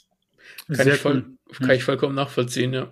Was ich jetzt auch gut finde und vor allem raushöre und was wir halt auch aus deinem Werdegang gehört haben, ist, dass du scheinbar schon immer irgendwie mit Comics zu tun hast und ich und der Max sind jetzt auch schon Ü30 und sind auch, ich bezeichne uns jetzt einfach mal als äh, Comic-Nerds. Ähm, warum glaubst du oder würdest du auch sagen, dass man nie zu alt für Comics ist? Äh, als Comicleser kannst du dieses nerdige Ding ausleben. Es gibt ja viele Leute, die gerne sammeln, die gerne äh, was verfolgen, ne? was äh, auch so ein bisschen auch so narrativ für sich aufbauen. Das ist mhm. auch was, was mir Comics immer gegeben hat. Und dieses, dass du in so eine Welt eintauchst, äh, wie das auch viele Manga bieten und viele Animes, die so über Jahre hinweg äh, dich begleitet und äh, wo du in so eine Fanbase eintauchst und du sammelst das Zeug mhm. auch. Du kaufst dir die, du hortest die, du bist äh, irgendwie stolz auf deine Sammlung, ja. Ähm, also das ist auch so ein Aspekt, den glaube ich, viele Leute anspricht, ja. Und, und dann ist es aber natürlich auch einfach nur eine, so ein literarisches Medium, ja. Also die viele von unseren von äh, jetzt Avant oder Reprodukt von den Graphic Novels, äh, in Anführungszeichen, das sind dann einfach Bücher. Also es gibt viele Leser, die haben jetzt nicht Tonnen von Comics zu Hause, sondern halt zehn äh, ausgewählte, die sie sich über die Jahre gekauft haben. Und die lesen die halt wie Romane und stellen sie sich ins Regal. Und das bietet dir der Comic eben auch. Und und dann äh, hast du natürlich auch, wenn du Familie hast, wenn du Kinder hast, ist äh, bei mir gut. Ich bin natürlich dafür prädestiniert, weil es hier ein Haushalt ist, der nur aus Comics besteht. Aber äh, wir und wir bieten ja zum Beispiel bei Reprodukt auch, äh, wir haben so auch so ein Kindercomic-Segment seit paar Jahren. Aber du hast ja für Kinder ab drei die Möglichkeit, mit Comics ähm, ja das Buch oder das Lesen beizubringen oder nahezubringen. Also es, so, mein Sohn ist mit Comics aufgewachsen und wir lesen Comics seit ja, seit er ein Buch in der Hand, in der Hand halten kann. Also wir haben immer Comics vorgelesen und und es ist auch so ein bisschen das, was wir, dieses Feedback, was wir kriegen, halt von vielen Leuten, von, von Eltern, die sagen, das ist dann das erste Buch, was man liest, ist ein Comic. Und das ist dann eben auch was, was der Comic kann, ja. Und was, genau. was äh, er ist einfach sehr vielfältig äh, als Buch, als, als äh, gedrucktes Lese, was auch immer, Medium. Glaubst du, glaubst du denn dann, dass diese visuelle Komponente, die Comics im Vergleich zu Büchern haben, wichtiger ist? Oder ist sie wichtig genug? Und unterstützt sie die Geschichte? Oder wie wichtig schätzt du diese visuelle Komponente ein? Ja klar, das ist dann mindestens die halbe Miete, manchmal auch mehr. Kommt so ein bisschen drauf an, was man auch äh, von, äh, von der Geschichte halt haben möchte. Aber äh, für mich ist jetzt, bin auch jemand, der sehr visuell konsumiert und ich würde jetzt zum Beispiel auch einen Film, wenn ein Film halt schlecht ausgeleuchtet ist oder äh, zu schnelle Schnitte oder mir bestimmte mhm. Kameraführungen nicht gefallen, dann ist das etwas, was mir halt total auch die Geschichte verleiden kann. Und es ist auch in, so ähnlich ist es ja auch beim Comic. Äh, also du, das, du liest es halt eben auch. Das ist so ein bisschen, was man auch trainiert, finde ich. Also es ist ein bisschen schwer zu erklären für jemanden, der vielleicht nicht so ein äh, nicht so ein trainierter Comicleser ist, aber äh, du liest dann irgendwann wirklich auch die Bilder mit und das, das ist was, was sich so mitentwickelt einfach in der Lektüre. Und klar, das, äh, es gibt zig ähm, narrative Kniffe, die man nur über diese Kombination aus äh, Bild und Text äh, machen kann im Comic. Bin ich ganz bei dir. Wir hatten es neulich tatsächlich davon, der Martin und ich, äh, über das Paneling in Comics und auch in Mangas. Und da haben wir zum Beispiel für uns festgestellt, dass uns Mangas anders oder eher ansprechen als Comics das tun, weil die, weil die Japaner anders paneln als die Amerikaner. Ist total geeky im Prinzip. Aber das ist witzig, wie viel man alleine mit dieser Seitenstruktur äh, erarbeiten kann. Ja. Ja, das ist tatsächlich auch so ein bisschen, ähm, finde ich, wie so ein, wie so ein, wie so ein schneller Actionfilm, ne, zu so einem langsamen erzählten Arthouse-Film teilweise. Mm. Ne? Die Panel, also die, die, die einfach das Erzähltempo ist sehr schnell in Manga, also nicht in allen natürlich, aber mir ist das teilweise auch schon zu stressig. Also äh, und viele Manga haben dann auch äh, arbeiten sehr viel mit so Perspektivwechsel und dann hast du dann halt, also muss, es ist äh, kein, finde ich, einsteigerfreundliches Comic-Medium. Mhm. mhm. Das kann ich bestätigen. Ich finde, die aktuellen One Piece Sachen, die jetzt auch schon bei Band 97 sind, manche Bilder sind komplett überladen und teilweise anstrengend zu überblicken. Das war am Anfang der Serie noch nicht so. Ja, und die haben natürlich auch je nach äh, Manga-Serie, die haben auch eine andere Art, Dialoge zu schreiben, haben äh, einen anderen Humor, der ist auch oft so, also äh, generell, also ich bin jetzt wirklich bei weitem kein Manga-Experte und äh, jetzt darf mir äh, nicht sauer sein, wenn ich jetzt Quatsch erzähle, aber sehr viele von den vor allem sehr erfolgreichen äh, Mangas sind auch sehr, haben so ein bisschen so eine hysterische Komponente, also es sind sehr schnell erzählt und das ist dann halt, wenn du natürlich so schnelle, schnelles Pendeling hast und eine Handlung, die sehr schnell ist und dann Figuren, die sehr over the top sind, äh, ist dann, ja, dieser Gesamteindruck ist, glaube ich, auch äh, äh, würde, glaube ich, viele Leute abstößen, die äh, das nicht, die noch nie einen Comic in der Hand hatten. Ne? Also das, das meinte ich also mit ein, nicht Einsteigerfreund. Mhm. Klar, es gibt ja auch äh, das komplette Gegenbeispiel und ich glaube, dass sehr, sehr viele Leute mit Dragon Ball überhaupt zum Comic gekommen sind. Und äh, ohne Dragon Ball oder Naruto, Sailor Moon oder äh, One Piece äh, gibt's wahrscheinlich Millionen Comic-Leser weniger auf der Welt. Von daher wenn man sich ja so viel mit Comics beschäftigt, lesen muss und sie an den Mann bringen, kommt man da auch schon mal auf den Gedanken, äh, selbst einen rauszubringen? Äh, nee, also, äh, nee, falsch. Also, äh, mit den Gedanken habe ich das nicht schon gespielt, aber ihn verworfen. So. Woran lag's? Keine Stories schreiben oder nicht zeichnen? Also zeichnen sowieso nicht. Ähm, also ich kann schon zeichnen, aber äh, da muss man auch realistisch sein. Äh, ja, ich finde tatsächlich, äh, wenn man, bei mir ist das so, äh, dadurch, dass ich sehr viel Comics beruflich lese äh, und sehr viel auch mit Zeichnern zu tun habe, kriegt man dann irgendwann einfach so einen Respekt davor, was für eine, was für eine Arbeit es ist und was für ein Talent auch dahinter steckt, äh, diese Comics zu erzählen. Und ich glaube, ich würde mich das gar nicht so, ich, ich würde mich das gar nicht so trauen oder mir das anmaßen. Und wahrscheinlich ist es sogar auch falsch, weil es gibt wahrscheinlich genug Leute, die mit äh, stolz äh, gereckter Brust und ohne irgendwas zu können äh, ihre äh, Skripte schreiben und dann besser werden mit der Zeit und dann vielleicht irgendwann richtig gut sind, weiß ich nicht. Und denen fehlt halt dann so ein bisschen so dieses diese Ehrfurcht, die ich natürlich jetzt habe, weil ich einfach so lange schon in der Branche arbeite. Und äh, ich kriege natürlich, wir kriegen tausende von Manuskripten geschickt, äh, weißt du, von irgendwelchen Einsteigern und da muss ich manchmal schon lachen. Also da äh, was dann äh, für Leute, also vor allem wie, wie selbstbewusst dann manche Leute auftreten mit ähm, irgendwelchen krakeligen Sachen, die äh, da gehe ich ja so, puh, also so dieses, äh, das könnte ich jetzt besser, halt so ein Klischee, aber wahrscheinlich bin ich auch zu alt, um so naiv zu sein. Ich habe tatsächlich ja hin und wieder arbeite ich auch so ein bisschen als äh, Lektor. Jetzt nicht viel, weil ich da jetzt nicht mehr so die Zeit für habe, weil ich äh, hauptsächlich jetzt Pressemann bin äh, und mich da spezialisiert habe und professionalisiert habe. Aber das ist so ein bisschen das, wie sagt man, das, das was, was diese Stelle halt kratzt bei mir. Mhm. Äh, diese juckende Stelle, juckende kreative Stelle, weil äh, wenn ich mit Leuten zusammenarbeite an Geschichten, die sie sich ausgedacht haben, aber sie kommen dann nicht weiter äh, an gewissen Stellen oder äh, sie entwickeln Figuren, die nicht so hundertprozentig rund sind und dann überlegt man zusammen, wie könnte es funktionieren. Das ist äh, klar, das ist dann nicht meins und ich stehe dann vielleicht irgendwo klein im Impressum drin, aber das ist, finde ich, genauso, gibt mir genauso viel.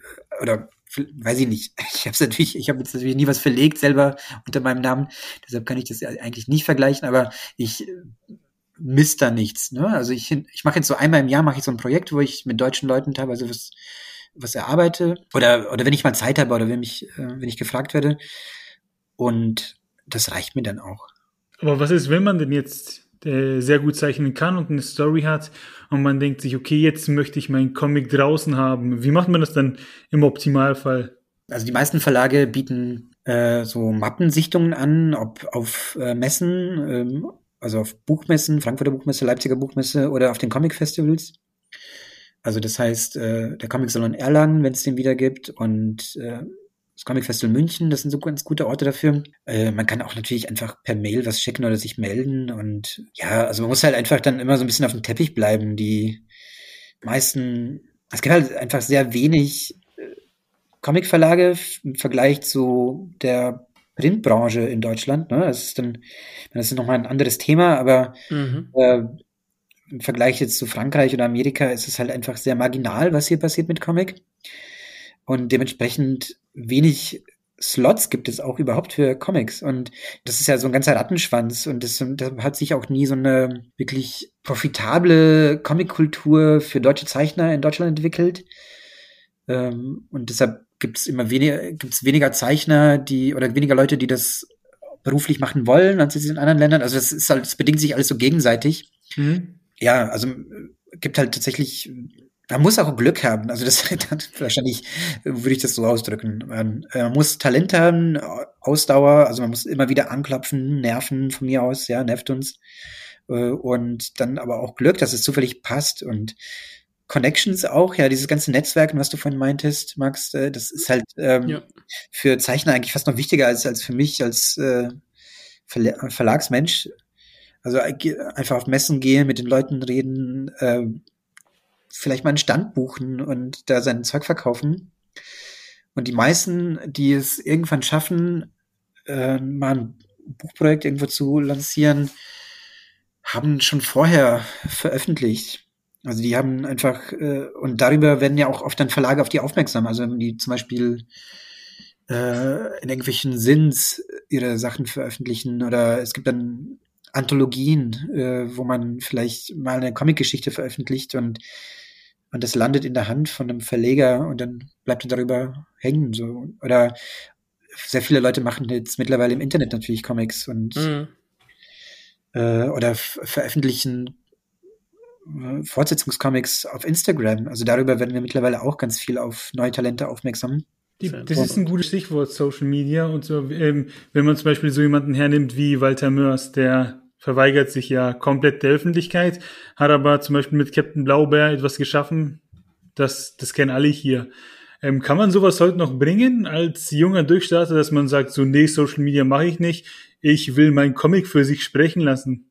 Ja, natürlich, es gibt natürlich andere Kanäle, aber dann sollte man halt die auch nutzen. Ne? Also es, ähm, ich bin jetzt hauptsächlich in dieser Graphic Novel, ähm, ja, literarischer Comic-Ecke, hauptberuflich. Mhm. Und da landen sehr viele Zeichner und Zeichner bei uns, die aus von, von Kunsthochschulen kommen. Und da gibt's halt auch so eine Seilschaft, einfach so ein Netzwerk. Äh, viele von den Professoren oder von den Lehrkräften an den Kunsthochschulen sind Comiczeichner, die auch bei uns verlegt haben. Also zum Beispiel Anke Feuchtenberger in Hamburg an der HAW, äh, die dort äh, Comic unterrichtet, oder mhm. in äh, Hannover ist die Uli Lust äh, Professorin und teilweise sind es auch einfach Dozenten, die wir kennen und die empfehlen uns manchmal Leute oder oder die haben dann äh, ihre ihre Stände auf irgendwelchen Comic Festivals und also es gibt also man kann auch über solche Ecken, aber die meisten von denen haben natürlich auch Social Media. Also das ist wahrscheinlich jetzt gar nicht so sehr deine Frage beantwortet. Ich glaube, ja, ich bin ja auch so ein Social Media Skeptiker, obwohl ich eigentlich PR mache. äh, man muss halt gucken. Jetzt Facebook bringt natürlich wenig, Twitter finde ich auch für Künstler wenig interessant.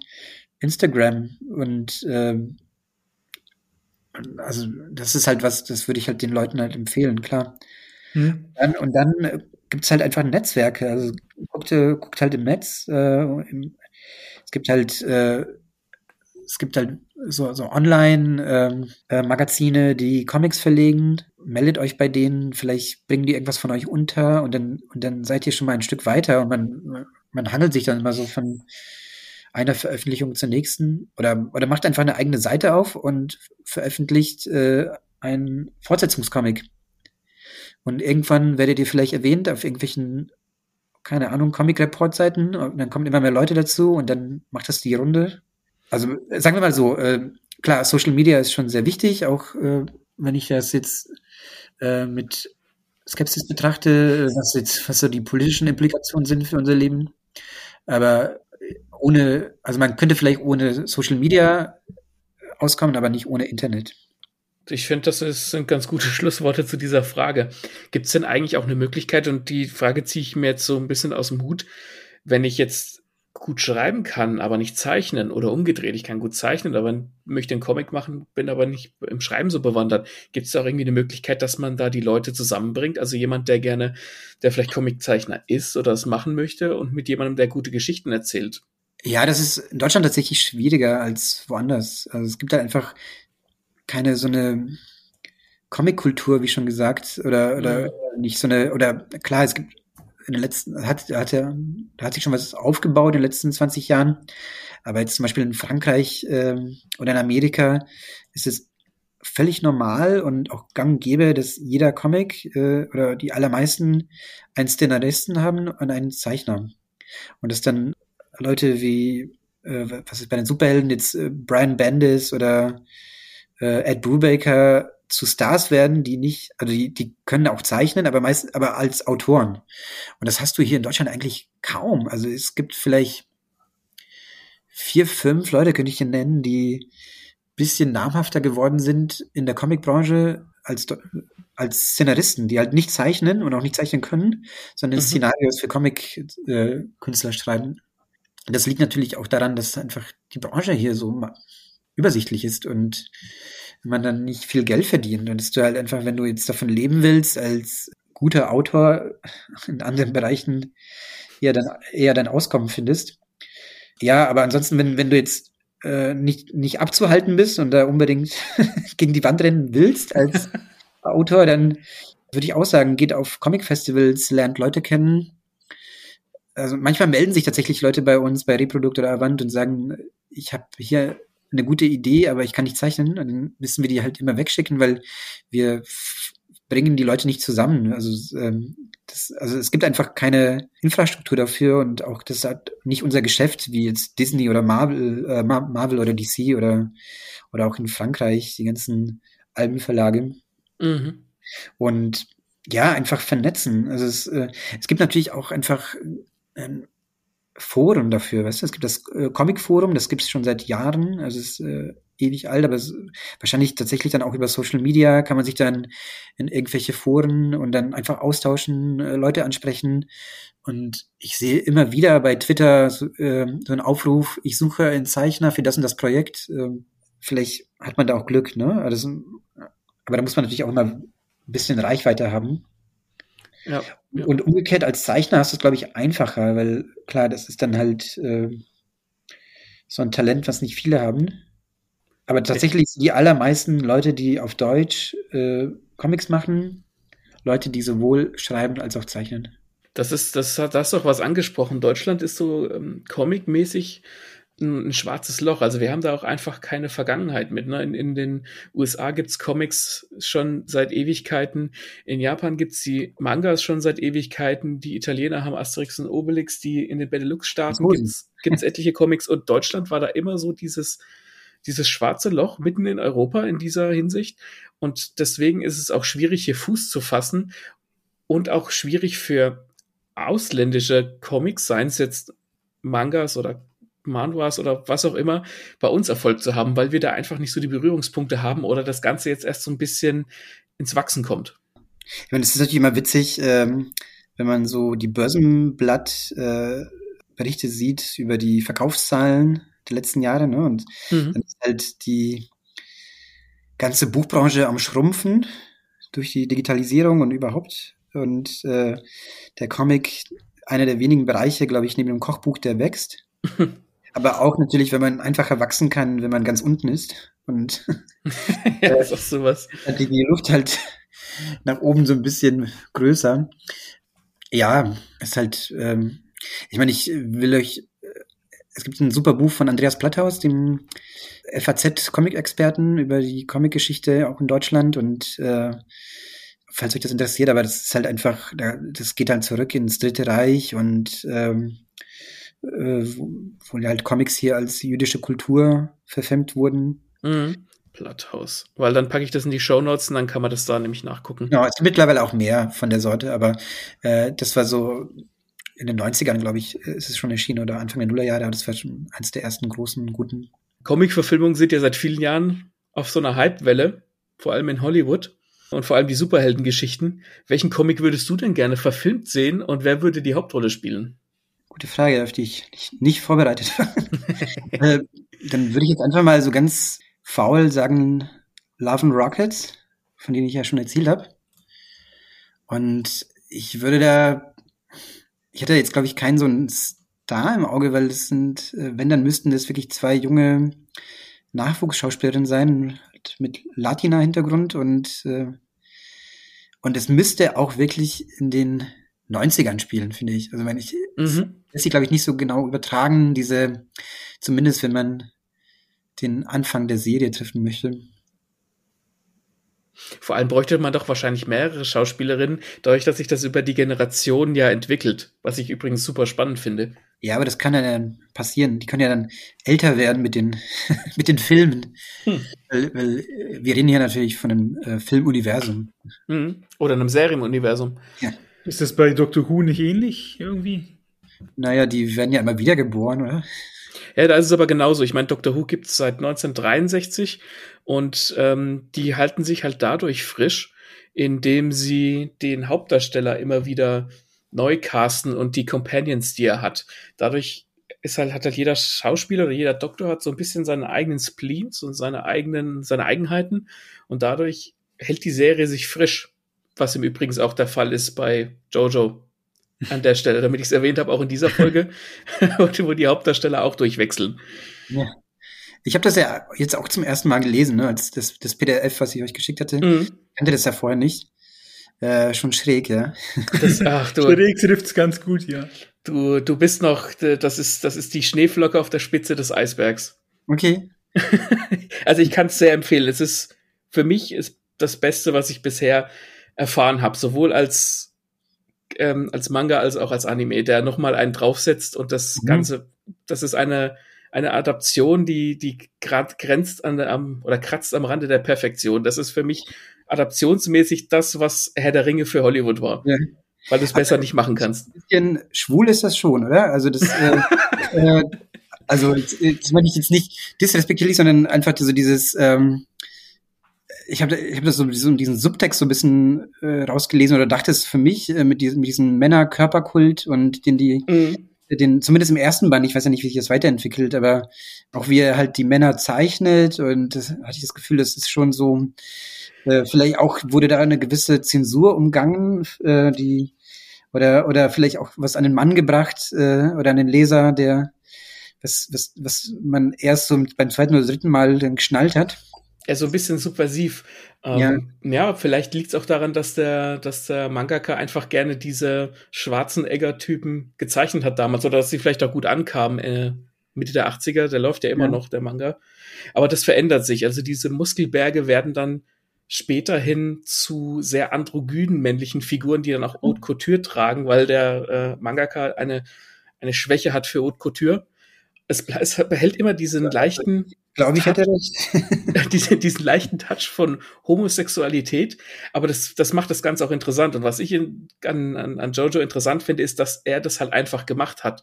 Weil diese Homosexualität ist in Japan ja doch sehr verpönt immer noch, also ne, das offen zeigen. Und er hat halt trotzdem ungehemmt dessen das durchgezogen und hat seinen Stil mit diesem, ja, mit diesem, diesem leicht warben, nenne ich es jetzt mal, an den Mann gebracht. Und das ist mhm. eine der erfolgreichsten Manga-Reihen in Japan und wird zu Recht bei uns auf den deutschen Markt gebracht. Ja, meiner Meinung nach. Finde ich völlig gut. Also wenn er so die Kultur so ein bisschen unterwandert hat und äh, so ein bisschen Homoerotik da, äh, ja, das finde ich schön, finde ich gut. Unbedingt dranbleiben. Ja. So, jetzt habe ich da wieder kurz drüber abge, abgehypt. Das passt ja, dafür sind wir ja da. Was mir für eine Frage die ganze Zeit, und jetzt kommen wir eben zu den, zu den persönlichen, offenen Fragen, ähm, zum Schluss ist vor allem die Frage, diese illegalen Internetseiten, wo man eben die Comics als PDF schon runterladen kann, weil die irgendjemand abfotografiert oder was weiß ich, wie die da hochkommen. Wie schädlich sind die für die Autoren, für die Künstler?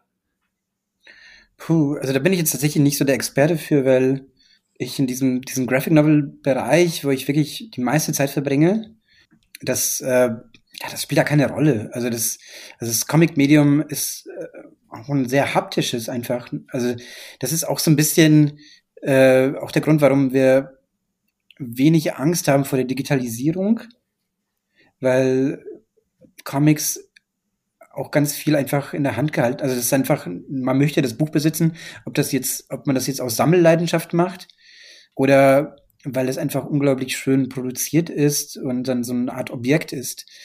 Und das kannst du digital nur ganz, ähm, ja, klar, also wenn es dir wirklich nur um die Geschichte geht und äh, dann kannst du dir natürlich auch deine Scantillations oder wie die heißen ziehen, aber das äh, spielt für uns eigentlich keine Rolle. Und ich glaube, selbst als ich, äh, gut, ist es schon ein bisschen her jetzt bei mir, bei CrossCult, äh, und CrossCult macht ja Avatar, Walking Dead, äh, ganz große Reihen.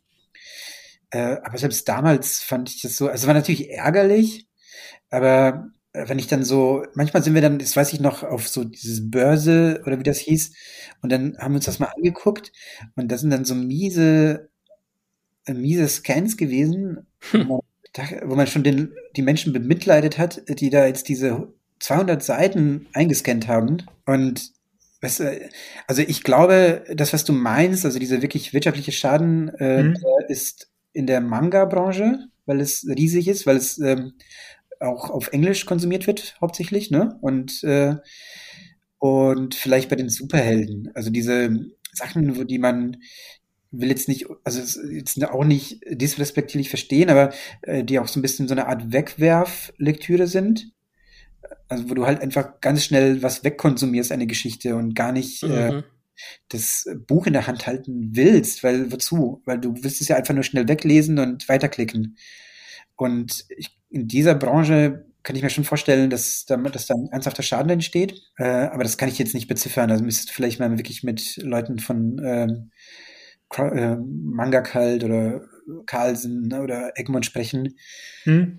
Äh, und ansonsten, ich bin da halt immer der Meinung, der Comic äh, ist ähm, in Deutschland einfach auch noch so weit unten, auch nach allem, was wir jetzt all die Jahre gemacht haben, nach, nach all den Erfolgen und nach den, äh, nach diesen Billionen äh, Superhelden, nach diesen Billionen teuren Superheldenverfilmungen im Kino, ist da, ist der Comic immer noch, hat es ja immer noch so schwer, dass äh, jeder, der, sei es durch irgendwelche Scans zum Comic lesen kommt, äh, dann und dann vielleicht sich später Bücher kauft oder, oder verschenkt, sei, sei es drum. Also, aber bitte jetzt nicht als äh, etwas nehmen, was, wo ich für die ganze Branche spreche, weil ich tatsächlich wenig äh, Einblick habe, was da jetzt für die Kollegen bei Panini oder bei Carlsen da für einen Schaden entsteht.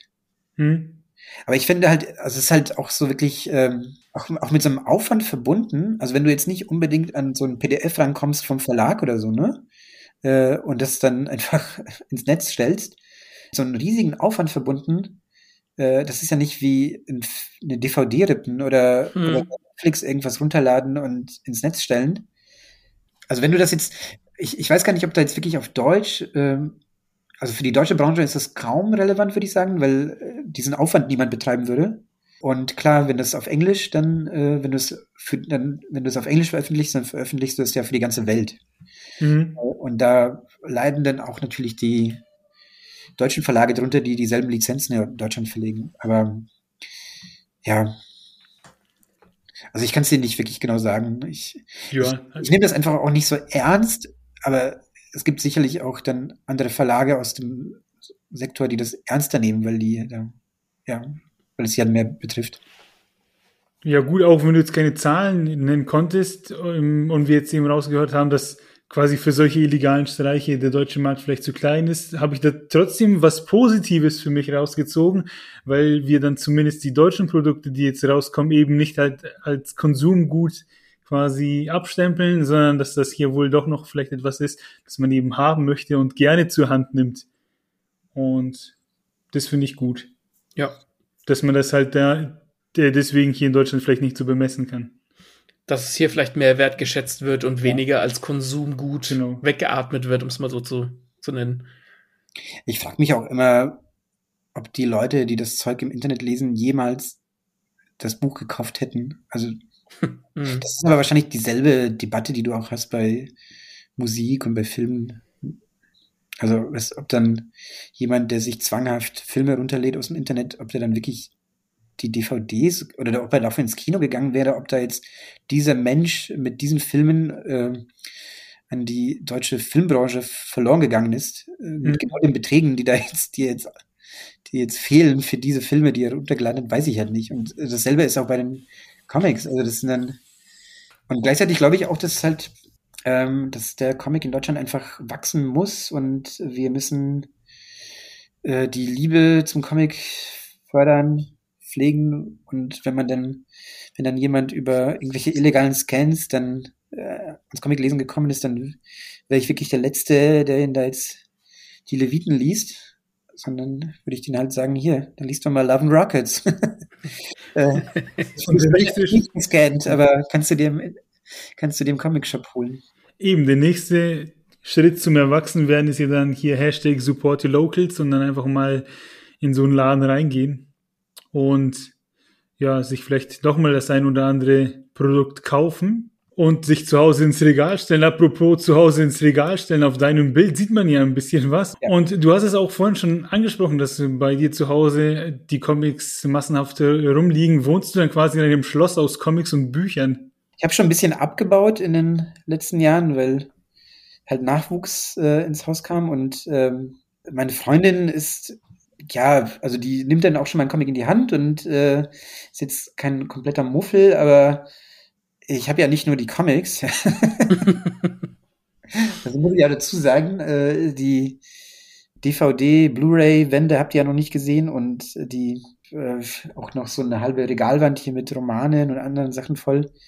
Also das, äh, das heißt, ich, wir haben tatsächlich so ein bisschen Platzproblem und äh, ich habe jetzt ganz viel Zeug auch einfach in der Abstellkammer in Bananenkisten, weil ich das jetzt nirgendwo mal untergekriegt habe. Aber das heißt, wenn man bei dir reinkommt, könnte man sich äh, nicht satt gucken. Ja, genau. Also ich habe jetzt tatsächlich sehr viel von meiner früheren Lektüre entweder verkauft oder eingemottet. Also diese ganzen Superhelden-Sachen, äh, meine ganzen Alben von früher, die werdet ihr jetzt, wenn du jetzt bei mir wärst, würdest du die jetzt nicht mehr finden im Regal. Aber ich bin ja auch dadurch, dass ich halt, äh, also eigentlich, ich tue, ich tue immer so, als wäre das mein Arbeitsbereich weil ich ja für so viele Verlage arbeite und ich brauche auch die Bücher von denen, weil ich mich da ja auskennen muss. Das heißt, auch die Hälfte von meinem Comicregal ist im Grunde mein Referenzbereich. Man könnte schlechteren Referenzbereich haben. Und deswegen stehst du ja wahrscheinlich auch im Zusammenhang mit der Arbeit nonstop irgendwie mit Leuten im Kontakt. Wie lange würdest du es denn ohne Handy aushalten? So, ja, Ich bin tatsächlich jemand, der, also ich bin schon so handysüchtig auf eine Art natürlich, wie, wie, wie sich es heute gehört, wie das zum, zum aber, Ton gehört, ja. Dadurch, also ich bin, ähm, ich, ich habe mach wenig in Social, also ich habe mach wenig mit ähm, Twitter, Instagram und bin dann tatsächlich eher jemand, der konstant seine Mails checkt. ist, ich bin eher so mailsüchtig als handysüchtig, würde ich jetzt sagen. Und dann hatte ich aber natürlich noch vier Jahre lang so eine Doomscrolling-Trump-Sucht. Immer geguckt, was, was da wieder Neues passiert ist in Amerika. Das ist jetzt geheilt. Also ich glaube, meinem Sohn bin ich kein gutes Vorbild, sagen wir mal so. Okay. Mit welchem Comichelden würdest du denn gerne mal was essen gehen? Und ganz wichtig, was hättet ihr jeweils auf dem Teller? Ja, mit äh, Jojo natürlich. okay. Es gibt so eine, also wie gesagt, ich lese nicht viele Manga. Also ich habe früher das gemacht, aber jetzt äh, habe ich halt komplett den Überblick verloren. Und Jojo kannte ich zum Beispiel auch nur marginal vom, vom Hören sagen. Ich wusste, dass es das gibt, aber ich hatte es wirklich nie gelesen. Aber äh, was ich jetzt im Rahmen von der von meiner Presse-Freelance-Tätigkeit äh, gelesen habe in den letzten Jahren, auch sehr, sehr gut fand, äh, war so eine Serie bei CrossCult, so ein Manga-Cult, die heißt Golden Kamui. Mhm. An, dass man das so ausspricht. Und die ist auch so ein bisschen erwachsener, so nicht ähm, teilweise auch ein bisschen behäbig und ruhig erzählt. Also das mochte ich auch daran. Und die spielt in Japan, im Norden, auf dieser Hokkaido. Hokkaido. Genau, auf dieser diese Halbinsel, so Anfang des 20. Jahrhunderts, im Grunde so eine Art Western. Und statt den äh, amerikanischen Eingeborenen gibt es da diese Ainu, das sind so, das ist so, so ein Volksstamm da auf dem Hokkaido, der lange Zeit auch ausgerottet wurde oder die Kultur halt äh, zerstört wurde äh, in Japan und die jetzt erst in den letzten Jahren so ein bisschen so eine Renaissance erfahren hat. Und ähm, es geht dann halt um so eine, es ist so eine Art Schatzjagd mit ganz vielen verschiedenen Protagonisten und äh, der Held ist so, eine, so ein Veteran des äh, japanisch-russischen Krieges und der ist da auf der, äh, der ist da halt eben auf diese Halbinsel angekommen, auf Hokkaido und lernt dann so ein Ainu-Mädchen kennen, die ihn, die ihn dann unterstützt und so als Fährtensucherin zur Seite steht, die halt so ein die halt irgendwie so alles kann.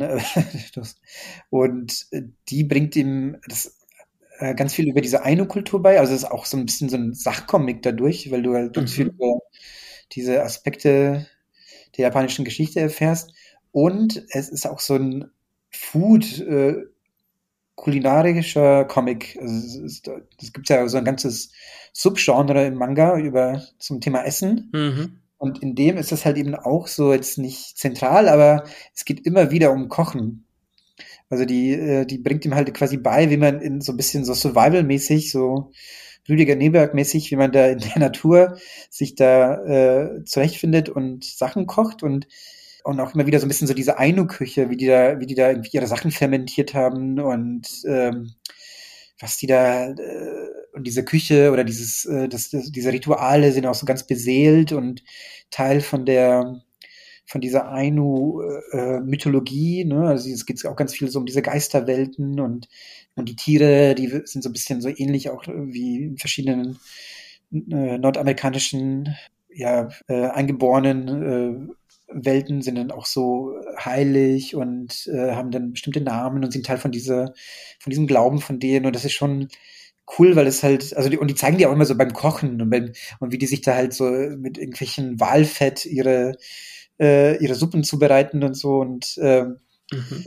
äh, also um jetzt wieder zu deiner Frage zurückzukommen, das wäre, also das ist so was, wo ich halt tatsächlich auch immer Hunger kriege, wenn ich das lese.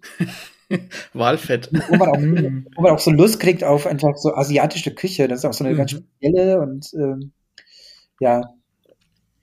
Also mit denen gerne. Der heißt, ähm, ach, wie heißt denn der? Die Figur, ich vergesse das immer, aber der heißt, äh, der, äh, der heißt der Unsterbliche, nennen die den. Weil das halt so ein Typ ist, der ständig erschossen wird und immer noch lebt. Okay. Also so ein bisschen Wolverine-mäßig, aber nur, dass er halt kein Superheld ist, sondern halt einfach immer Glück hat und dann aber auch so irgendwann so die Angst vom Tod verloren hat und äh, das gibt ihn auch, äh, deshalb haben auch alle Angst vor ihm, weil er sich dann immer so auf die Leute draufstürzt und voller Narben ist und ja, also mit dieser Truppe und gerne dann so was Ainu-mäßiges gekocht. Okay, wenn sich da mal was ergeben sollte, dann wäre ich dafür, dass man mich einlädt. Das klang ziemlich cool. Jojo Fun Fact am Rande. Diese Hauptfigur sieht aus wie eine der Hauptfiguren aus Jojo. Ich nehme auch ja. an, dass sie vom Design her daran angelehnt ist mit der Mütze und so. Ah, okay, siehst du. Eine Frage haben wir noch, ähm, aber vorher lasse ich nochmal Revue passieren, was wir heute alles gelernt haben. Du hast quasi nicht die Macht, sage ich mal, aber du bist dabei, wenn in Deutschland äh, Comics an den Start kommen, die wir dann später lesen. Du entscheidest mit, du liest viel, das ist dein Job und quasi du hast eigentlich jeden Tag Comics auf deinem Schreibtisch. Ja, genau. Das ist ein bisschen unterschiedlich, je nachdem, für wen ich gerade arbeite. Also ich bin ähm, bei drei Verlagen, das ist jetzt Reprodukt äh, und Avant Verlag hier in Berlin und Edition Moderne, die in Zürich sitzen und die machen ja diese Graphic Novel Schiene, also es ist alles so eher belletristisch, äh, politisch, ähm, künstlerisch äh, und für die drei Verlage bin ich die Presseabteilung. Also für die schmeiße ich quasi die komplette Öffentlichkeitsarbeit. Und bei Avant und Reprodukt bin ich auch also weil die auch hier in Berlin sind, aber da bin ich aber auch Teil des Teams. Also da bin mhm. ich, arbeite ich, da bin ich auch immer wieder in den Büros. Also wenn ich jetzt nicht gerade mich äh, vor Covid verstecke und bin dann Teil der Teams. Das heißt, ich sitze da mit und äh, wenn es dann irgendwelche Programmrunden gibt, dann entscheide ich halt auch mit, welche Bücher wir veröffentlichen, ins Programm nehmen. Aber da bin ich auch nur eine Stimme von vielen und äh, gibt jetzt einige Sachen, die jetzt so über die Jahre entstanden, äh, erschienen sind, die auf meinen Mist gewachsen sind.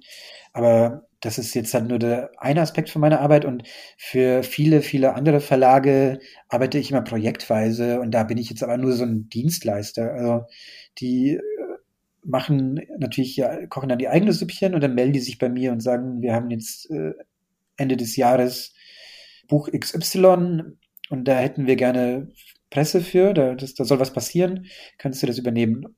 Oder ich werde dann, oder ich krieg dann für ein halbes Jahr lang mehrere Bücher, die ich dann halt komplett, wo ich dann halt so ein, ein Jahr lang im Verlag betreue.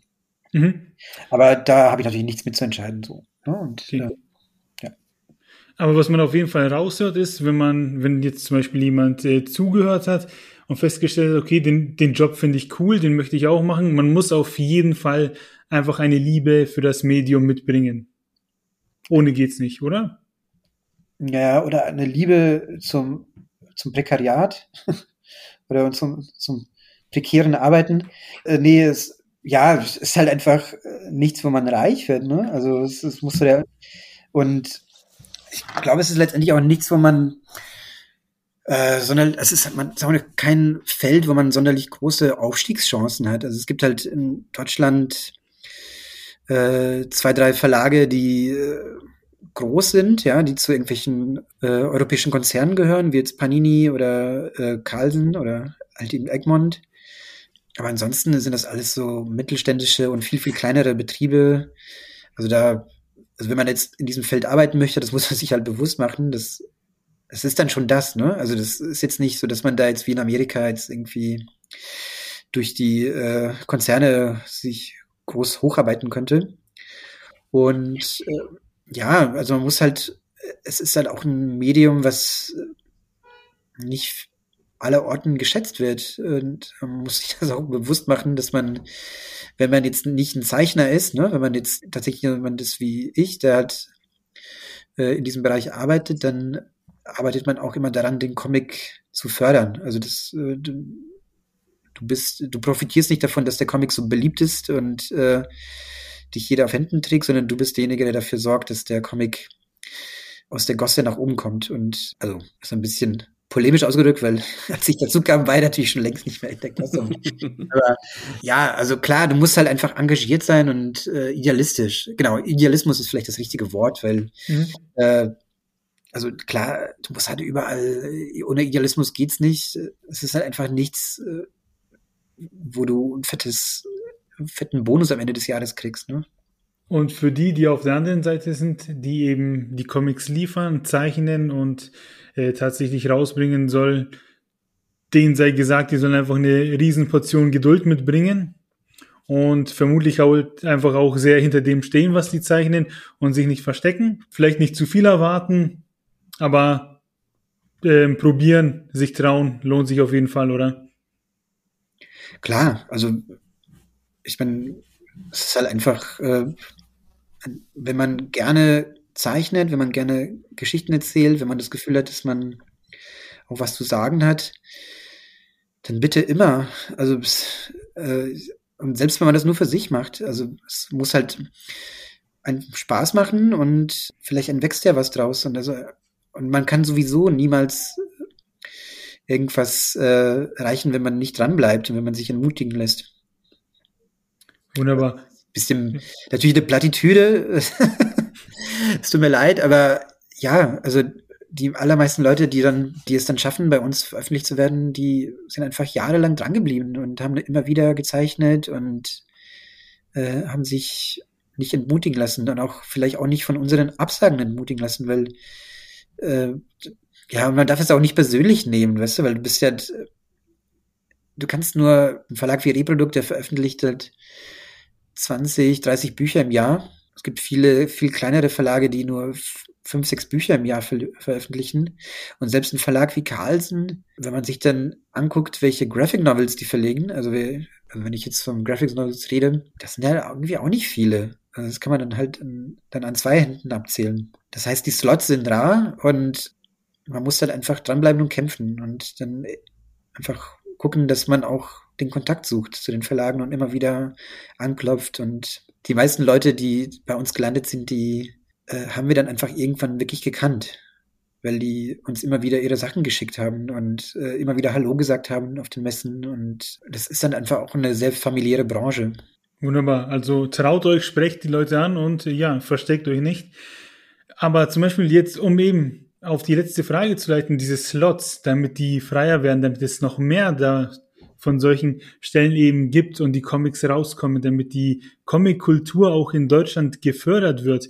Welche Veränderungen wünschst du dir da für den deutschen Comicmarkt? Was da total fehlt und in Deutschland ist einfach so eine flächendeckende Förderung oder Förderkultur, würde ich sagen, äh, im negativen Sinne einmalig, dass man so eine so eine so eine Kultursparte hat, äh, die sowohl das Wort, das Literarische, als auch das Bildende, das Bildnerische, das, das äh, das Zeichnerische abdeckt, ähm, aber so wenig äh, von der von der Kulturindustrie und von der Politik gefördert wird wie der Comic.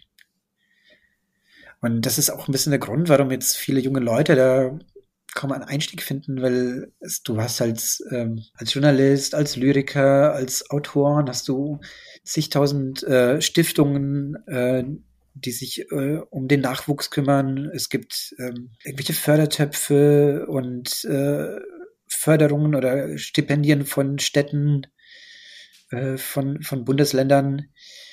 Das, da gibt's ganz, ganz wenig äh, im Comic-Bereich. Und ja, also das ist halt was, was äh, sich ändern muss. Also da mittlerweile, es gibt zwei, drei äh, seit paar Jahren, äh, die auch gut dotiert sind, aber ja, also das ist wirklich äh, super wenig. Und ja, einfach allgemein so ein bisschen mehr Liebe, ja. also es ist wirklich immer noch, es ist immer noch zäh, teilweise Pressearbeit zu machen für Comics. Äh, Im Allgemeinen, also ich würde sagen, dass jetzt äh, ich, äh, respektive die Verlage, für die ich arbeite, noch mit am besten aufgestellt sind, was äh, die mediale Öffentlichkeit anbelangt. Also oder, oder so die Aufmerksamkeit von den Feuilletons, von der Kulturbranche, also, weil Reprodukt an der Wand, äh, Edition Moderne, das sind so die Verlage, die noch am ehesten besprochen werden, in, bei Deutschland von Kultur, in der Süddeutschen, in der FAZ, in, in der Welt. Aber es ist immer noch so, dass man sich äh, die Szene ausbeißt, äh, wenn man äh, Leute in ja, in der Kulturkritik davon überzeugen möchte, dass der Comic etwas ist, was ähm, einfach beachtenswert ist und dass es etwas, was ganz Besonderes ist und äh, dass man das genauso hochschätzen und genauso hochhalten sollte wie andere Kulturbereiche. Und das ist jetzt natürlich so ein bisschen meine Sicht. Ne? Also ich bin eben, wie gesagt, aus dieser Graphic Novel Ecke. wahrscheinlich haben dann auch Leute aus äh, Comic Independent Bereichen oder oder Comiczeichner, die Sci-Fi machen und Fantasy oder, oder auch junge Manga-Comiczeichner aus Deutschland ganz andere Sorgen und möchten ganz andere Sachen, ähm, äh, die dann passieren sollen. Aber das ist jetzt für mich so ein bisschen, dass ich halt äh, mir wünschte, dass halt aus der, dass der Comic noch so ein bisschen mehr Anerkennung einfach findet. Und, und das ist eine Entwicklung, die findet auch statt. Also es ist nicht so, dass es nicht passiert. Ne? Also es soll sich jetzt nicht so anhören, als wären wir da komplett bei Null. Mhm. Und da ist auch in den letzten 15 Jahren viel passiert durch ähm, letztendlich auch die Arbeit von den Verlagen, für die ich jetzt arbeite und auch durch meine Arbeit. Aber man merkt schon jetzt tatsächlich äh, in der Corona-Krise, da, da trennt sich so ein bisschen die Spreu vom Weizen für mich. Ja, das äh, die es ist einfach eine Kulturkrise auch natürlich, die äh, in der Berichterstattung die Medien, die Zeitungen, die Radios, die müssen sparen, alle müssen sparen und die äh, an der Kultur wird noch oft am ehesten gespart. Das ist, das ist halt leider so. Das, äh, da, das wird die Kollegen aus dem Film, aus der Belletristik genauso betreffen. Mhm. Aber man merkt schon, dass dann der Comic der, derjenige ist, der als erstes wegrationalisiert wird. Also das, wenn, wenn es irgendwo äh, eine Verknappung gibt, äh, was weiß ich, der Kulturseiten in irgendeiner Tageszeitung, dann ist das die Comic-Berichterstattung, die als erstes wegbricht, weil das halt, glaube ich, von vielen immer noch als so eine Art nettes Beiwerk gesehen wird. Also das kann man sich, kann man machen, muss man nicht, so nach Motto. Ne? Und ähm, das liegt auch so ein bisschen daran, äh, dass es äh, wenig, also es gibt im Grunde keine, äh, keine Comic-Experten, äh, bis auf paar Leute in Deutschland und keine, wirklich kein Medium hält sich äh, in, in Anführungszeichen äh, Leute, die rein dafür da sind, um Comics zu besprechen. Also es gibt dann halt den Theaterkritiker, es gibt den Filmkritiker, äh, es gibt äh, den Kollegen, die Kollegin, die in die Ausstellungen rennt äh, zu jeder Vernissage. Und es gibt niemanden generell, der da ist, um Comics zu besprechen. Also es, in der Regel ist es so, dass äh, wenn man Glück hat als Pressesprecher eines Comicsverlags, dann gibt es Redakteure in Zeitungen oder in Radios oder im Fernsehen, die sich für Comics interessieren und die das als Thema dort platzieren. Aber sobald die weggehen, keine Ahnung, das Ressort wechseln, das reicht ja schon, äh, dann stehst du wieder bei Null. Mhm. Ja, ja. Das ist, das ist was, was, was ich so ein bisschen schade finde, aber ich, auf der anderen, ich meine, das ist auch, wie, das hatten wir ja vorhin schon auch so ein bisschen, dass sich das immer so bedingt. Ich meine, gleichzeitig ist es natürlich so, ich kann jetzt auch mich nicht hinstellen und sagen, äh, warum gibt ihr denn so ein Nischenmedium wie Comic äh, nicht die Titelseite eurer Zeitung? Was soll denn das? Der Comic muss erfolgreich werden, damit die Zeitungen berichten und damit die Politik aufhorcht, damit die Buchhändler und Buchhändlerinnen sich nicht nur Maus und Persepolis ins Regal stellen, sondern halt wirklich auch mal ein bisschen Platz dafür schaffen. Aber das kann alles nur passieren, indem sie all das machen, die, die, die sie, äh, indem all diese Leute in diese Vorleistung gehen und an den Comic glauben.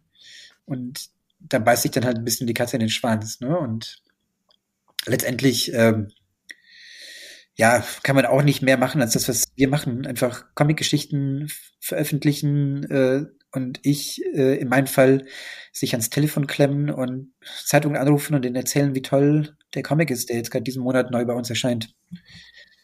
Und dann den, jo den Job machst du jetzt machst du ja sehr gut. Danke. Solche Leute braucht es dann, wie du eben gesagt hast. Irgendjemand muss quasi den ersten Schritt machen und den die Comics oder die die gezeichnete Kunst an den Mann bringen. Und deswegen braucht es so Leute wie dich und ja. Genau, und ja, also ich will ja nicht jammern. Ich bin jetzt kein Jammerer, ich bin eher jemand, der, ich, ich mir macht das ja auch total Spaß, ne? Das, äh, ich rede total gerne über Comics und ähm, ich mache das jetzt schon ewig äh, und ich könnte mir auch wirklich kaum vorstellen, äh, für also was, was komplett anderes zu machen als das, was ich jetzt mache. Äh, aber ja, also ich habe schon, was ich meine ist, also es gibt halt einfach äh, seit ich dabei bin, äh, geht's nach oben. Immer so ein bisschen, ne? Also äh, es ist jetzt kein, äh, kein, äh, wie, wie heißt es, äh, Free Solo, aber äh, mhm. Und, äh, geht man nach oben. Aber man hat jetzt äh, schon gemerkt, jetzt in der Corona-Krise, dass man ordentlich zurückgeworfen wurde. Und das fand ich so ein bisschen erschreckend, äh, weil ich dachte, äh, dass es ein bisschen mehr Fundament hatte, was wir aufgebaut hatten über die letzten Jahre. Äh, also damit beziehe ich mich jetzt rein auf die Pressearbeit, ne? Mhm. mhm. Und äh, ja, aber so geht's, ich, ich, was weiß ich, so geht's wahrscheinlich allen, äh, die, also es ist halt einfach eine krasse Ausnahmezeit und äh, am Ende, weißt du, wenn wir, wenn wir durchgeimpft sind und es dann wieder losgeht, kann man wahrscheinlich froh sein, wenn man bei Null anfängt und nicht bei Minus irgendwas. Das wäre natürlich super. Vielleicht fangen wir dann aber auch bei 1 an. Das wäre ja. natürlich noch besser. ja, dann haben wir es doch eigentlich soweit. Ja. Wobei ich noch eine Frage hätte an den Philipp. Schieß los. Kartoffelsalat oder Nudelsalat? Äh, ich esse gerne wegen meiner Freundin, die kommt aus Schwaben. das ist irgendwie die Berliner und die Schwaben. Ja, genau. Ich, ich habe da ja eben auch fünf Jahre gewohnt und da kennen wir uns auch. Äh, und äh, wir machen hier gerne in unserem Haushalt diesen schwäbischen, äh, die ähm, äh, Schwaben sagen den nassen Kartoffelsalat.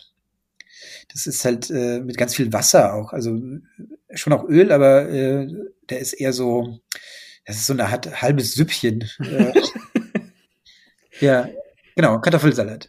Kartoffelsalat. Optimal. Dann bedanken wir uns auf jeden Fall für den Einblick in deine Arbeitswelt, in deine Welt der Comics. Ähm, ich habe für meinen Teil einiges darüber gelernt, wie das jetzt in den Verlagen läuft, etc. Äh, wie Comics hier quasi in Deutschland in Anführungsstrichen behandelt werden oder ankommen. Ähm, ich hoffe, die Hörer natürlich auch. Max, ich glaube, du kannst dich mir anschließen, oder? Ja, das war sehr, sehr interessant. Das ist immer sehr interessant zu erfahren, wie viel jemand oder was für einen Überblick jemand hat, der mit der Branche zu tun hat. Ich meine, wir sind hauptsächlich Konsumenten. Wir sehen das Endprodukt, wir kaufen das Endprodukt, wir haben das Endprodukt im, im Regal stehen, aber wie viel dahinter steckt, wie viel Arbeit auch damit verbunden ist, dass wir das alles haben können, ähm, das war mir auch nicht klar. Deswegen bin ich froh, dass der Philipp da war und so in so ausführlich darüber gesprochen hat. Also wirklich sehr aufschlussreich. Gern Können wir uns nun bedanken. Also die nächste Folge erscheint äh, am 2. Juni, also nicht alle drei Wochen wie vorher, sondern am 2. Juni. Ähm, ja, lasst euch überraschen, was wir da machen. Genau. Und bis dahin sagen wir Tschüss. Äh, nehmt mal einen Comic in die Hand, ne? Und nicht immer nur euren Gameboy oder euer Handy. Und macht's gut. Bis bald. Danke nochmal, Philipp. Ja, gerne.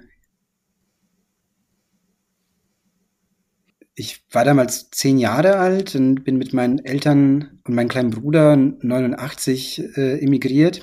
Und das war, das war im Sommer, kurz, also im Grunde der Sommer vor der Wende. Und bei uns war das damals so, dass mein Vater der hatte sich Bekannte und auch gute Freunde, die schon rübergemacht hatten aus der Tschechoslowakei und einige auch in Westdeutschland waren. Und er war auf so einer Beobachtungsliste äh, von der Polizei. Und aber er hat, äh, musste es damals so Ausreisegenehmigungen beantragen. Also das hat er im Grunde wie, äh, ja, wie so ein Abo gemacht. Also der hat, die haben jedes Jahr das äh, gemacht, äh, weil man das halt macht, aber sind nicht davon ausgegangen, dass man irgendwann jemals die Erlaubnis kriegt, weil er halt eben so ein bisschen so in diese, auf dieser schwarzen Liste war. Und wir hatten damals dann halt eben, das kam dann halt, irgendwann kam die Zusage 89, dass wir ausreisen dürfen und für einen Urlaub. Und die haben dann im Grunde so eine Nacht- und Nebelaktion uns gepackt und sind dann abgedampft. Und als wir dann aber in Deutschland kamen, wir haben Asyl beantragt als ähm, politische Flüchtlinge, meine Eltern.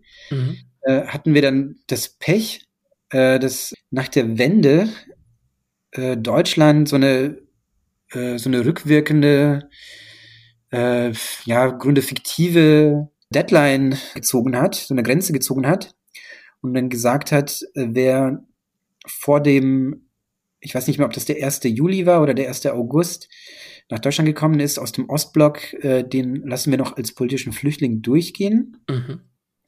Und wer danach kam, tja, der hätte es besser wissen müssen. als ob man sich's aussucht. und wir waren damals sieben Tage zu spät und äh, des, deswegen wurde unser Asylantrag abgelehnt. Und ähm, wir sind aber damals halt, äh, da kannst du ja in Berufung gehen und es da, also da gibt's ja verschiedene Möglichkeiten und wir haben damals voll ausgeschöpft und äh, wir hatten tatsächlich auch eine so eine Art oder was ist so eine Art, also wir, wir hatten schon eine Abschiebedrohung, aber da war ich schon Abiturient. Also das hat sich wirklich meine komplette hm. durchgezogen immer wieder Anträge stellen, abgelehnt, dann hatten wir Härtefallregelungen, dann wurde irgendwann sogar, hatten wir schon überlegt, ob wir halt irgendwie Kirchenasyl beantragen. Also es war wirklich schon ziemlich, äh, sah ziemlich bitter aus für uns und äh, wir hatten dann, dadurch, dass ich Abi gemacht habe, haben wir noch einen Aufschub gekriegt, äh, damit ich mein Abi machen konnte in Deutschland. Und dann hat der, in Hessen war das damals, äh, haben wir gelebt, hat die äh, Landesregierung gewechselt äh, von der CDU auf die SPD die durfte ja auch mal eine Zeit lang in Hessen. Mhm. Äh, und die hatten dann äh, so eine Härtefallregelung als erst, als eine von den ersten Amtshandlungen gemacht für äh, Familien, die länger als acht Jahre da sind und äh, wo dann die Kinder zur Schule gehen und die Eltern arbeiten und äh, und das hat halt direkt auf uns gepasst. Also das war so, äh, also die Anekdote ist quasi, dass wir äh, ja totales Pech hatten um eine Woche als wir nach Deutschland emigriert sind. Äh, sonst hätten wir, sonst wäre ich halt äh, schon als Kind äh, hätte, im Grunde Deutscher gewesen. Mhm. Und dann hatten wir aber auch totales Glück. Also so, äh, das dann, und da ging es wirklich auch nur um Wochen. Also wir hatten dann so die, die, die Abschiebung stand schon äh, sechs Wochen, äh, in sechs Wochen an, als dann äh, die Wahl, bei der wir natürlich auch nicht mitentscheiden durften, weil man nicht wählen kann mhm. ähm, in Deutschland als ähm, ohne die deutsche Staatsbürgerschaft, äh, dann zufällig äh, so ein Ergebnis gezeitigt hat, dass äh, uns das geholfen hat. Also das ist im Grunde ja Pech und Glück in alles in allem, dass ich halt in Deutschland lebe. Das ist ja Wahnsinn. Das Karma hat, äh, hält die Waagschale. Ja, witzig, ne? Abgefahren. Ja, das will man sich gar nicht vorstellen, wenn man dann irgendwie, wenn es heißt, in sechs Wochen musst du wieder zurück in dein Land, wo, wo du schon jahrelang hier lebst. Ja. Ich meine, ich will jetzt ich weiß, dass es, äh, man wird ja nicht in ein Kriegsland abgeschoben. Und wir sind ja auch nicht über irgendwie das Mittelmeer geschippert, um hierher zu kommen. Äh, aber klar, du hast dann nichts mehr. Also du wirst ja auch nicht mehr arbeiten können, richtig, äh, wenn du äh, und ich habe auch die Sprache, also ich spreche die schon noch, aber also ja, das war damals schon ein ziemlicher Albtraum. Ich erinnere mich da, dass wir da, dass mich das, äh, weil das auch noch in der Abi-Zeit war, mhm das da irgendwie ziemlich wach gehalten hat und meine Eltern auch fertig gemacht hat. Ja, aber jetzt, äh, eigentlich wollte ich auf einer guten Note enden. Habe ich euch doch wieder deprimiert. Nee, aber äh, ja, also das war so die Anekdote. Das, äh, ja, dass man vielleicht auch, ich habe das jetzt auch im Nachhinein, ich, mein, ich nehme das natürlich nicht persönlich, weil ist ja irgendwie, du musst ja irgendwelche Gesetze erlassen und du musst irgendwelche Grenzen und Daten festlegen. Und irgendjemand wird es halt immer treffen. Aber nur, dass man halt auch sieht, das sind halt alles Schicksale, ne? Und äh, ja, ja. Das sind alles Menschen und aus denen, äh, wenn man die hier willkommen heißt, äh, wer weiß, was aus denen in 20 Jahren wird hier oder aus den, deren Kindern.